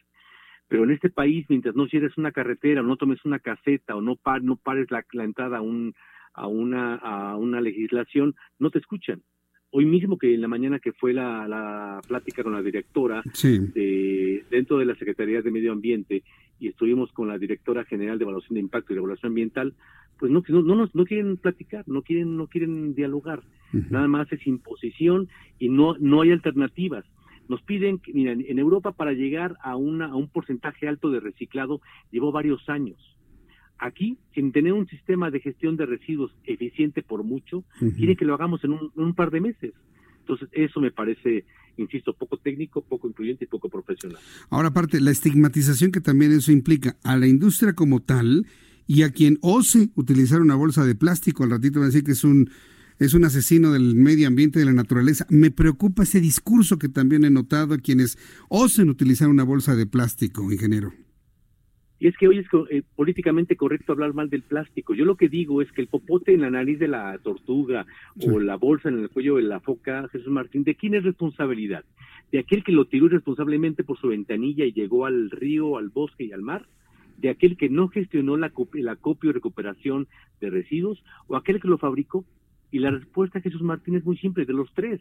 Eres parte del problema, eres parte de la solución. Así que requerimos trabajar los tres coordinadamente y no es con provisiones como vamos a llegar a hacer. Sí, ah, eh, eh, precisamente en este ejemplo, quienes se tiran estos productos no, no reciben ni la información ni la educación necesaria. Vaya, ha sido complicadísimo el que la gente separe orgánicos de inorgánicos. Ya no hablemos de los inorgánicos reciclables y no reciclables. Eso ya es otro paso más allá que no se ha podido establecer de una manera muy eficiente que digamos, ingeniero. Yo pongo un ejemplo muy simple, Martín. Tú en Estados Unidos tú tiras una polilla de cigarro por la ventanilla, la multa es de casi mil dólares. ¿Cuánto crees que cuesta la multa en México por tirar una basura por la ventanilla? Nadie multa nada, ¿no? Pues, no, la multa es casi de 15 mil pesos. ¿Y cuándo te has enterado que se multe a alguien? Por, eso, Tenemos las nadie lo multa, leyes, pero, pero pésima aplicación de las mismas. Pues Tenemos una ley de residuos que tiene 15 años en un cajón que sigue sin aplicarse, Jesús Martín. ¿Qué podemos esperar al respecto? Entonces, las leyes no son el problema, sino quienes las aplica o no las observa porque además, ¿quién va a regular que las bolsas sean compostables? No tenemos el alcance, no tiene la autoridad de la Ciudad de México el alcance para verificar todo eso. Se presta a dos cosas, a charlatanería, que cualquiera ponga que es compostable, y segunda, a corrupción, porque van a seguir atacando a los mismos que cumplen con sus obligaciones fiscales y laborales. Sí, ahorita me, hizo imaginar precisamente cuando llega el camión recolector de basura, llega uno con sus bolsas y, diga, a ver, sus bolsas, ¿es compostable o no? Si no es compostable, no se la recibo, ¿eh? Pues no va a suceder eso jamás, ingeniero. Jamás. No, por supuesto que no. Eh, únicamente pues, esperamos que ya no ya es un poco tarde para eso bien lo dices pero créeme lo que hemos tocado puertas desde que empezó esta dinámica y tenemos muchos programas de trabajo estamos adheridos a planes internacionales estamos para colaborar pero pues no nos sientan, no nos sientan en la mesa la Autoridad de la Ciudad de México. Bueno, eh, infórmenos, compártanos aquí en el Heraldo Media Group, por favor, cómo va este pues acercamiento, este insistir en el diálogo y ver cómo van las cosas a partir del próximo 1 de enero, si, si fluye por ahí algún amparo, no sé. Todo lo que en esta materia vaya sucediendo, por favor, nos lo informa y lo platicamos al público que escucha el Heraldo Radio. Yo le quiero agradecer mucho, ingeniero, que me haya tomado la llamada telefónica. Siempre es un placer, Jesús Martín. Saludos a todos los auditores. Fuerte abrazo, que le vaya muy bien. Hasta luego. Es el ingeniero Aldimir Torres, presidente de la ANIPAC. La ANIPAC es la Asociación Nacional de Industrias del Plástico. ¿Cómo ve que ni siquiera les preguntaron qué es lo que implicaba, ¿no? Y qué significa una bolsa compostable. No hay en México, van a tener que importarlas.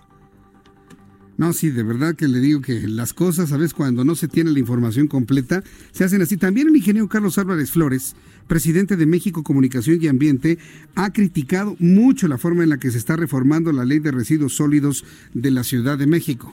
El próximo jueves, pasado mañana, le voy a decir que insistamos precisamente en ese tema para que se escuchen las voces. Aquí no se trata de poner o quitar de manera unilateral al 100%. Vamos escuchando las voces de todos y de esta manera, bueno, pues conocer cuál es, cuál podría ser un punto medio en donde todos podamos participar y que verdaderamente se cuide el medio ambiente y no nada más de dientes para afuera, porque ese es el problema. Que esto no significa cuidar el medio ambiente, necesariamente. Pero en fin, será un asunto que iremos platicando a lo largo de los siguientes días. Orlando está bueno, que me brinca y me manda, me dice, ya vámonos a corte, Jesús Martín, que nos van a regañar. Bueno, son las 7.30. Vamos a ir a los anuncios y regreso enseguida con más noticias aquí en el Heraldo Radio. Le recuerdo que estamos en el 98.5 de frecuencia modulada en todo el Valle de México. Y le invito para que me escriba a través de mi cuenta de Twitter, arroba Jesús Martín MX.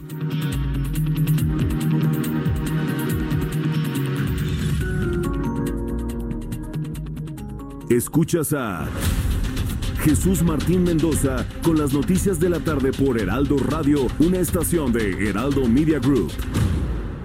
Escucha la H, Heraldo Radio.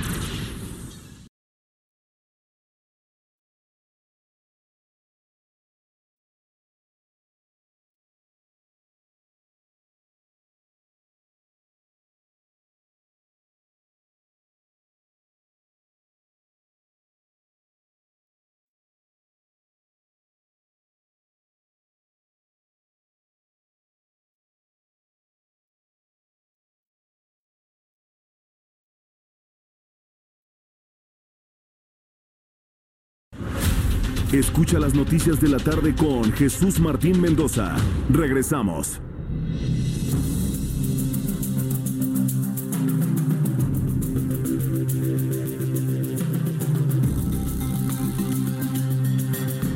Son las 7.35, las 19 horas con 35 minutos. Qué gusto me da saludar a través de la línea telefónica a Juan Musi, analista financiero, a quien le agradezco estos minutos de comunicación con el Heraldo. Mi querido Juan, bienvenido. Muy buenas tardes. Mi querido Jesús Martín, qué gusto saludarte. Entre que habías estado muy ocupado recibiendo premios muy merecidos. Muchas gracias. Que te tengo que volver a felicitar al aire. Y bueno, pues que no habíamos coincidido, pero el gusto es mutuo y de nuevo una gran felicitación nadie, nadie se lo merece más que tú. Un abrazo. Te lo agradezco muchísimo, mi querido Juan. Y bueno, pues ahí es eh, un premio resultado de todos, de todo este gran equipo de profesionales, de colaboradores como tú, del público que nos escucha. Pues es la suma de todo y la verdad créeme que estamos muy contentos por acá, mi querido Juan. Quien no debe andar muy contento es Donald Trump, ¿verdad? Y sobre todo los efectos que se están generando desde el punto de vista económico, tanto en Estados Unidos como en nuestro país, Juan. Fíjate que sí, hombre, este hombre es este, impredecible. Sí. Y obviamente, pues digo, teniendo el nivel de responsabilidad que tiene, que es ser el presidente del país más importante del mundo. Y cuando dices más importante del mundo, no es retórica simple, ¿eh? es 30% del Producto Interno Bruto del mundo, es solito Estados Unidos. Y cuando en manos de un loco, porque es lo que es, este impredecible, está la nación más importante del mundo, pues algo no está bien en el mundo, ¿no?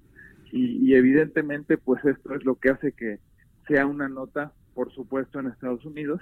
Y luego en México tiene un peso específico también mucho más importante que en el resto del mundo, porque el socio comercial más importante de ese país, gobernado insisto, por el loco, pues es México, ¿no? Entonces, para bien o para mal, lo que este hombre haga, pues afecta directamente al Producto Interno Bruto de nuestro país. Que gracias a Dios, y dicho entre paréntesis, la economía de los Estados Unidos sigue marchando de maravilla. México crece negativo y tenemos 10 meses creciendo negativo, con todo y que nuestro socio comercial sigue creciendo de manera espectacular. Bueno, pero ahí es porque no hemos sido capaces de generar crecimiento de manufactura mexicana. Y eso es la obligación de cada país, que el PIB crezca por lo que se hace al interior del país y no por lo que hagan terceros o tus relaciones comerciales que también son importantes. Pero al punto que quiero ir hoy, y mi comentario es, pues Donald Trump desde la semana pasada abre un frente nuevo con la guerra comercial que tiene con los chinos, en donde aparentemente ya se estaba arreglando, pero ¿por qué no se le ocurre simpatizar con Hong Kong? Y Hong Kong tiene ahorita una pelea seria, muy, muy grave con China por temas de leyes extraterritoriales. Este episodio en donde hubo un homicidio de una pareja china en suelo de Hong Kong y las autoridades chinas quieren aplicar extraterritorialidad de las leyes y eso ha provocado pues prácticamente ya que le estén exigiendo la renuncia a la primer ministra de Hong Kong.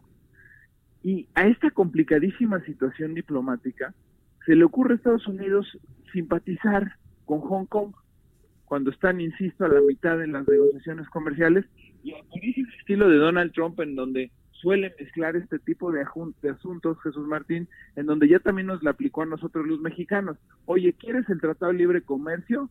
Blinda tu frontera sur. Tenía razón y en su momento tú y yo lo comentamos, pero son asuntos que no tienen nada que ver la parte migratoria con la parte comercial. Bueno, pues hoy Trump, que está en Londres, ¿por qué no? Decide abrir otro frente y dice, los brasileños y los argentinos han devaluado demasiado su moneda, que no la han devaluado ellos, se ha fortalecido el dólar, como se ha fortalecido también contra el peso. Y lo que ha pasado, Jesús Martín, es que obviamente los países se han hecho más baratos y más competitivos frente al dólar norteamericano, pues porque obviamente la política monetaria, concretamente la Reserva Federal, pues marca la pauta y el dólar va a seguir siendo la moneda fuerte por excelencia. Pero es un fenómeno que le va a ocurrir al mundo entero. Y entonces, como están baratos los brasileños y los argentinos, les dice, me estás dando en la torre en el campo y en asuntos agropecuarios, por lo tanto, y ahí va de nuevo Trump, aranceles en acero y aluminio argentino y brasileño. Y luego se le ocurre con los franceses un poco lo mismo, con el argumento también de que los franceses están tomando ventaja en asuntos del campo, en vinos y quesos y alimentos, y amenaza con ponerle aranceles en esta cumbre en la que está en Europa, sentado en la mesa al lado de Macron, y dice, le voy a poner más impuestos a los productos alimenticios franceses, concretamente al queso y al vino, 2.4 billones de productos, este, billones con B de bueno, eh, de productos franceses. Entonces, mi punto aquí es, estamos a punto de ver el cierre de año, y este hombre que ya está en campaña, bueno, siempre ha estado en campaña, no sé a quién me recuerda, pero está de cara a la elección del 2020 y sigue estirando la liga y sigue abriendo frentes. Está a la mitad del impeachment o su proceso de destitución, que él mismo sabe que no va a ocurrir. Está en la mitad de la guerra comercial con China. Le declara la guerra a los argentinos, a los brasileños. Le declara la guerra ahora a los franceses. Ya amenazó a los alemanes con poner aranceles en, en, en autos. Este hombre está estirando demasiado la liga y mi punto aquí es que creo que trata de calcular y sabe que como la economía de los Estados Unidos está bien, su popularidad por ende está bien, se puede dar el lujo de estar haciendo eso.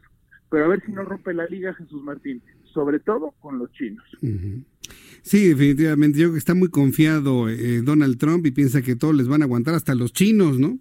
Y, y, al ratito le va a brincar otra vez el problema con Corea del Norte.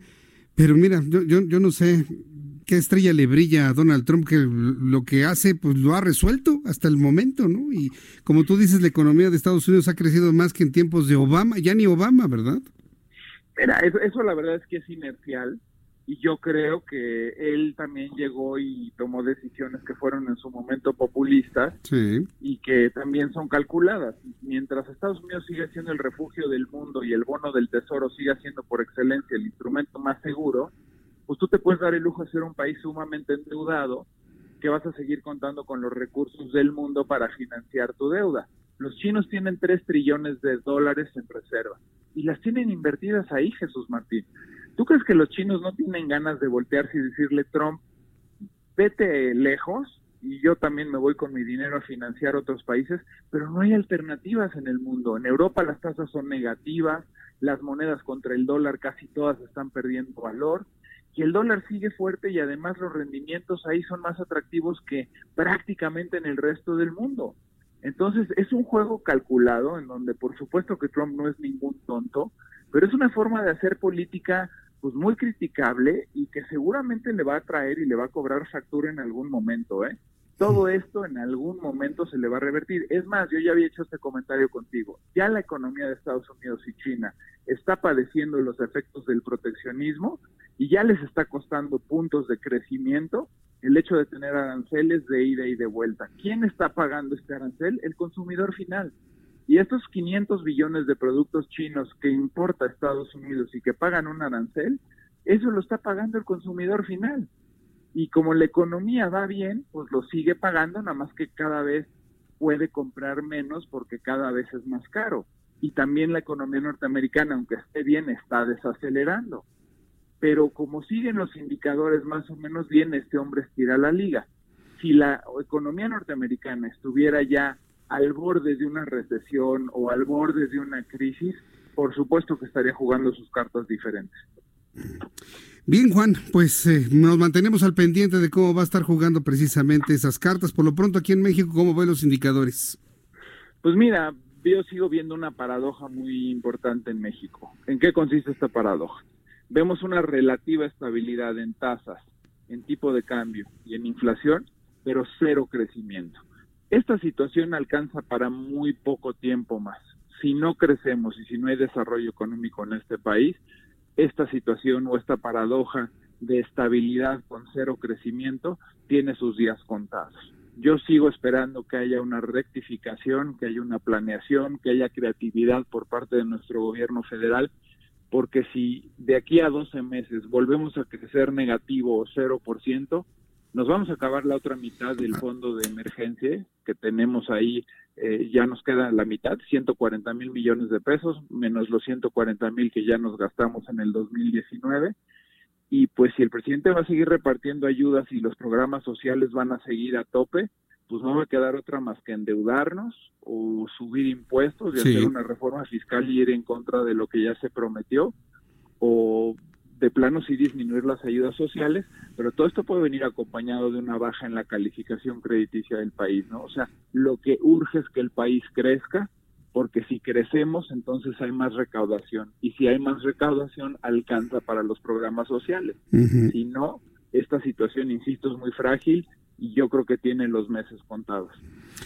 Bien, pues eh, mi querido Juan, yo te agradezco mucho que me hayas eh, hecho este análisis aquí en el Heraldo Radio. Danos tu cuenta de Twitter, por favor, Juan. Por supuesto, para responder dudas o preguntas de economía, finanzas personales, negocios, etcétera, arroba Juan S. Musi. Arroba Juan S. Musi. Muy bien, Juan. Pues te envío un fuerte abrazo como siempre. Nos escuchamos en la próxima. Que te vaya muy bien, Juan. Y otro de regreso, Jesús Martín. Cuídate mucho. Cuídate mucho también. Buenas noches. Juan S. Musi, arroba Juan S. Musi, es la cuenta de Twitter de Juan Musi, nuestro analista financiero.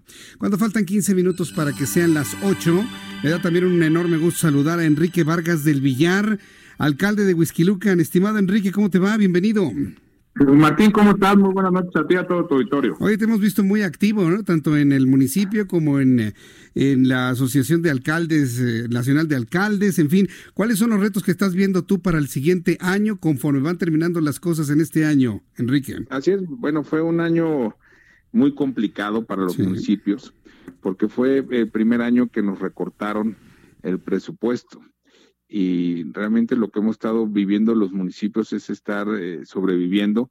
Yo en el municipio de Huizquilucan, eh, ya es mi cuarto año de gobierno, vamos muy bien, porque ya la veía venir lo que pasó con los municipios y financieramente estamos muy sólidos, pero los municipios del país, la verdad es que eh, estamos en una situación muy crítica. Ahora, ¿sí, lograron recuperar algo de lo que les recortaron o no? Finalmente, ¿cómo quedó esta historia, Enrique? Sí, a ver, el tema de las participaciones lo logramos recuperar, que eso es muy bueno para los municipios. Fortaseg, que nos habían quitado mil millones de pesos para la seguridad, que fue en lo que me concentré más, porque la seguridad es la exigencia número uno de los ciudadanos, también logramos recuperarlo pero bastantes fondos que teníamos los municipios como el ramo 23, en donde metíamos proyectos de infraestructura y esos ya no los pudimos recuperar y es en donde nos va a pegar para el 2020. Bueno, pues esto realmente es eh, preocupante, ¿no? Hay quien dice que el presupuesto para el año que entra podría asumir una recesión a nuestro país o tener que hacer un ajuste a la mitad del camino. ¿Tú cómo lo ves, Enrique? A ver, eh, eso es lo que iba a decir. A ver, está el presupuesto pero para llegar al presupuesto yo creo que el próximo año, si seguimos en esta recesión técnica, eh, no, no van a llegar a alcanzar el presupuesto. ¿Por qué? Porque el presupuesto de este país está basado en el ISR, en el IVA y en Pemex. Si no hay circulante, si no hay crecimiento, no llegas a ninguno de los tres, es en donde pues, no van a llegar a las metas del presupuesto. Por eso es preocupante eh, que no podamos llegar al presupuesto y deje de llegar recursos a estados y municipios. Bien, ahora con todo esto que tenemos, ¿cómo ves el año 2020? Mira, ojalá que sea un año por el bien de México, que salgamos adelante. Lo digo aquí en tu programa, estamos para apoyar al presidente de la República. Aunque no estemos de acuerdo en la manera de gobernar, lo tenemos que apoyar porque si le va bien al presidente de la República, le va a ir bien al país y es lo que queremos los municipios y en Acción Nacional. Desde aquí le hacemos un llamado con mucho respeto al presidente de la República que pueda cambiar la manera de gobernar, que no en el, en el país no hay chairos ni fifís, ni liberales ni neoliberales, hay mexicanos. Hay mexicanos que queremos que nuestro país salga adelante, que nuestro país tenga un crecimiento económico, que nuestro país haya empleos, que todo esto que están usando, todo este dinero que están usando en los programas sociales, por ejemplo, el de jóvenes construyendo el futuro, que de un millón que, hubo en el 2019, nada más 15 mil alcanzaron empleo. Yo prefiero un millón de empresarios a un millón de jóvenes que le estés pagando 1.500 pesos al mes. Estos programas sociales en el 2019 vimos que no funcionaron, y yo, yo lo que pretendo es que el presidente pueda ver más a los empresarios, a las microempresas, para poder tener empleos formales y no un, un apoyo mensual de 1.500, 2.000 pesos a jóvenes. Bueno, pues eh, qué, bueno que haya este tipo de planes para poder bueno, pues visualizar el año que entra, pues menos intenso, ¿no? Sobre todo con, con una mayor cantidad de cinturones apretados, Enrique. Así es, y en el, en el tema político, en el ámbito social. Ahora, recordemos que el próximo año, en septiembre, empieza el año electoral, Jesús Martín, que es en donde complica más el país porque siempre cada año electoral siempre había una baja en la economía y se pone la situación un poco tensa. Por eso en el arranque del 2020 tenemos que dar, el gobierno federal tiene que dar señales de que haya una recuperación en la economía para poder transitar 2020 y 2021. Bien, pues Enrique Vargas, yo te agradezco mucho el que nos hayas tomado la llamada telefónica el día de hoy aquí en el Heraldo Radio. Un día date una vuelta por acá, si tienes tiempo, por supuesto, para platicar aquí en el estudio. Cuando, cuando me invites, estoy ahí para platicar con toda Nos ponemos de acuerdo. Muchas gracias, Enrique. Gracias, Jesús Martín. Muy buenas noches. Hasta pronto, que te vaya muy bien. Muy buenas noches.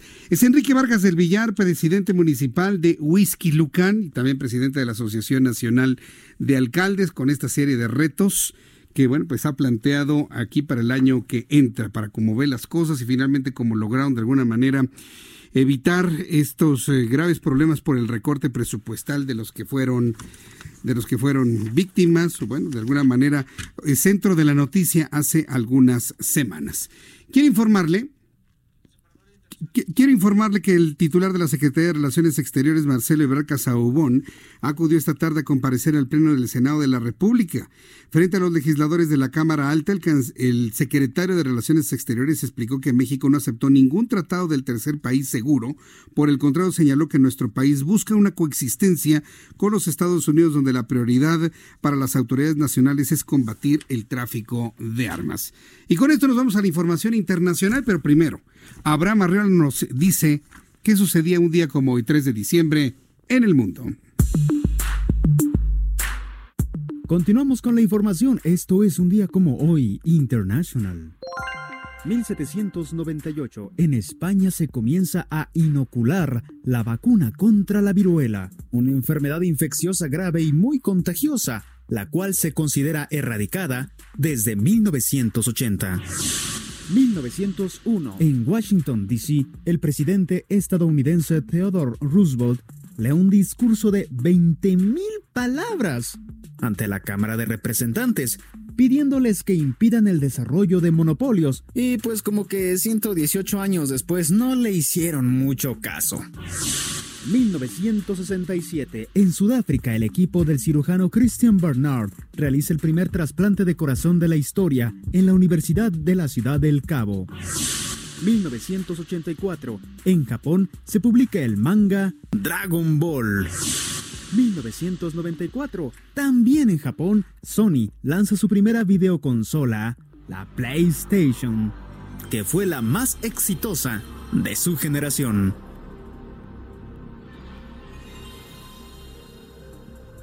Esto es un día como hoy en el mundo. Muchas gracias a Abraham Arriola por lo que nos recuerda sucedió un día como hoy un día como hoy en el mundo.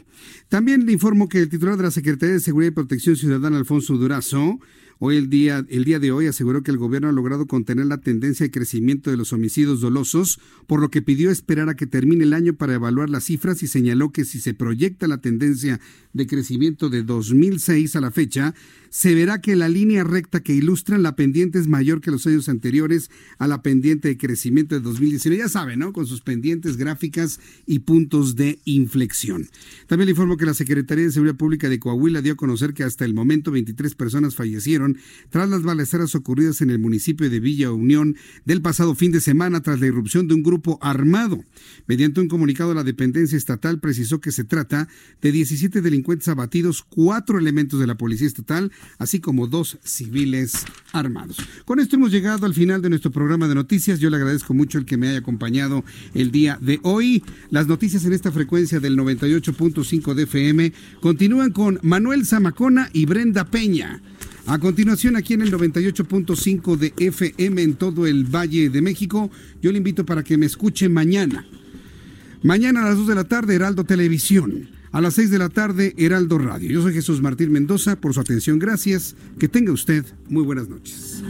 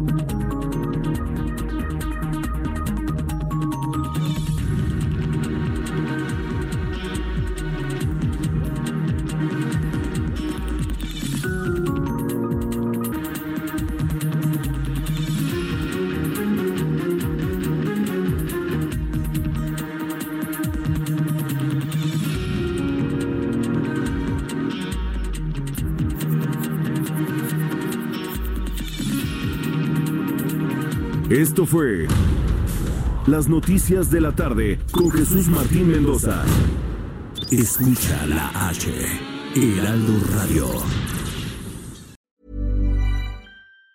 Planning for your next trip? Elevate your travel style with Quince. Quince has all the jet setting essentials you'll want for your next getaway, like European linen, premium luggage options, buttery soft Italian leather bags, and so much more. And it's all priced at 50 to 80% less than similar brands. Plus, Quince only works with factories that use safe and ethical manufacturing practices. Pack your bags with high-quality essentials you'll be wearing for vacations to come with Quince. Go to quince.com slash trip for free shipping and 365-day returns.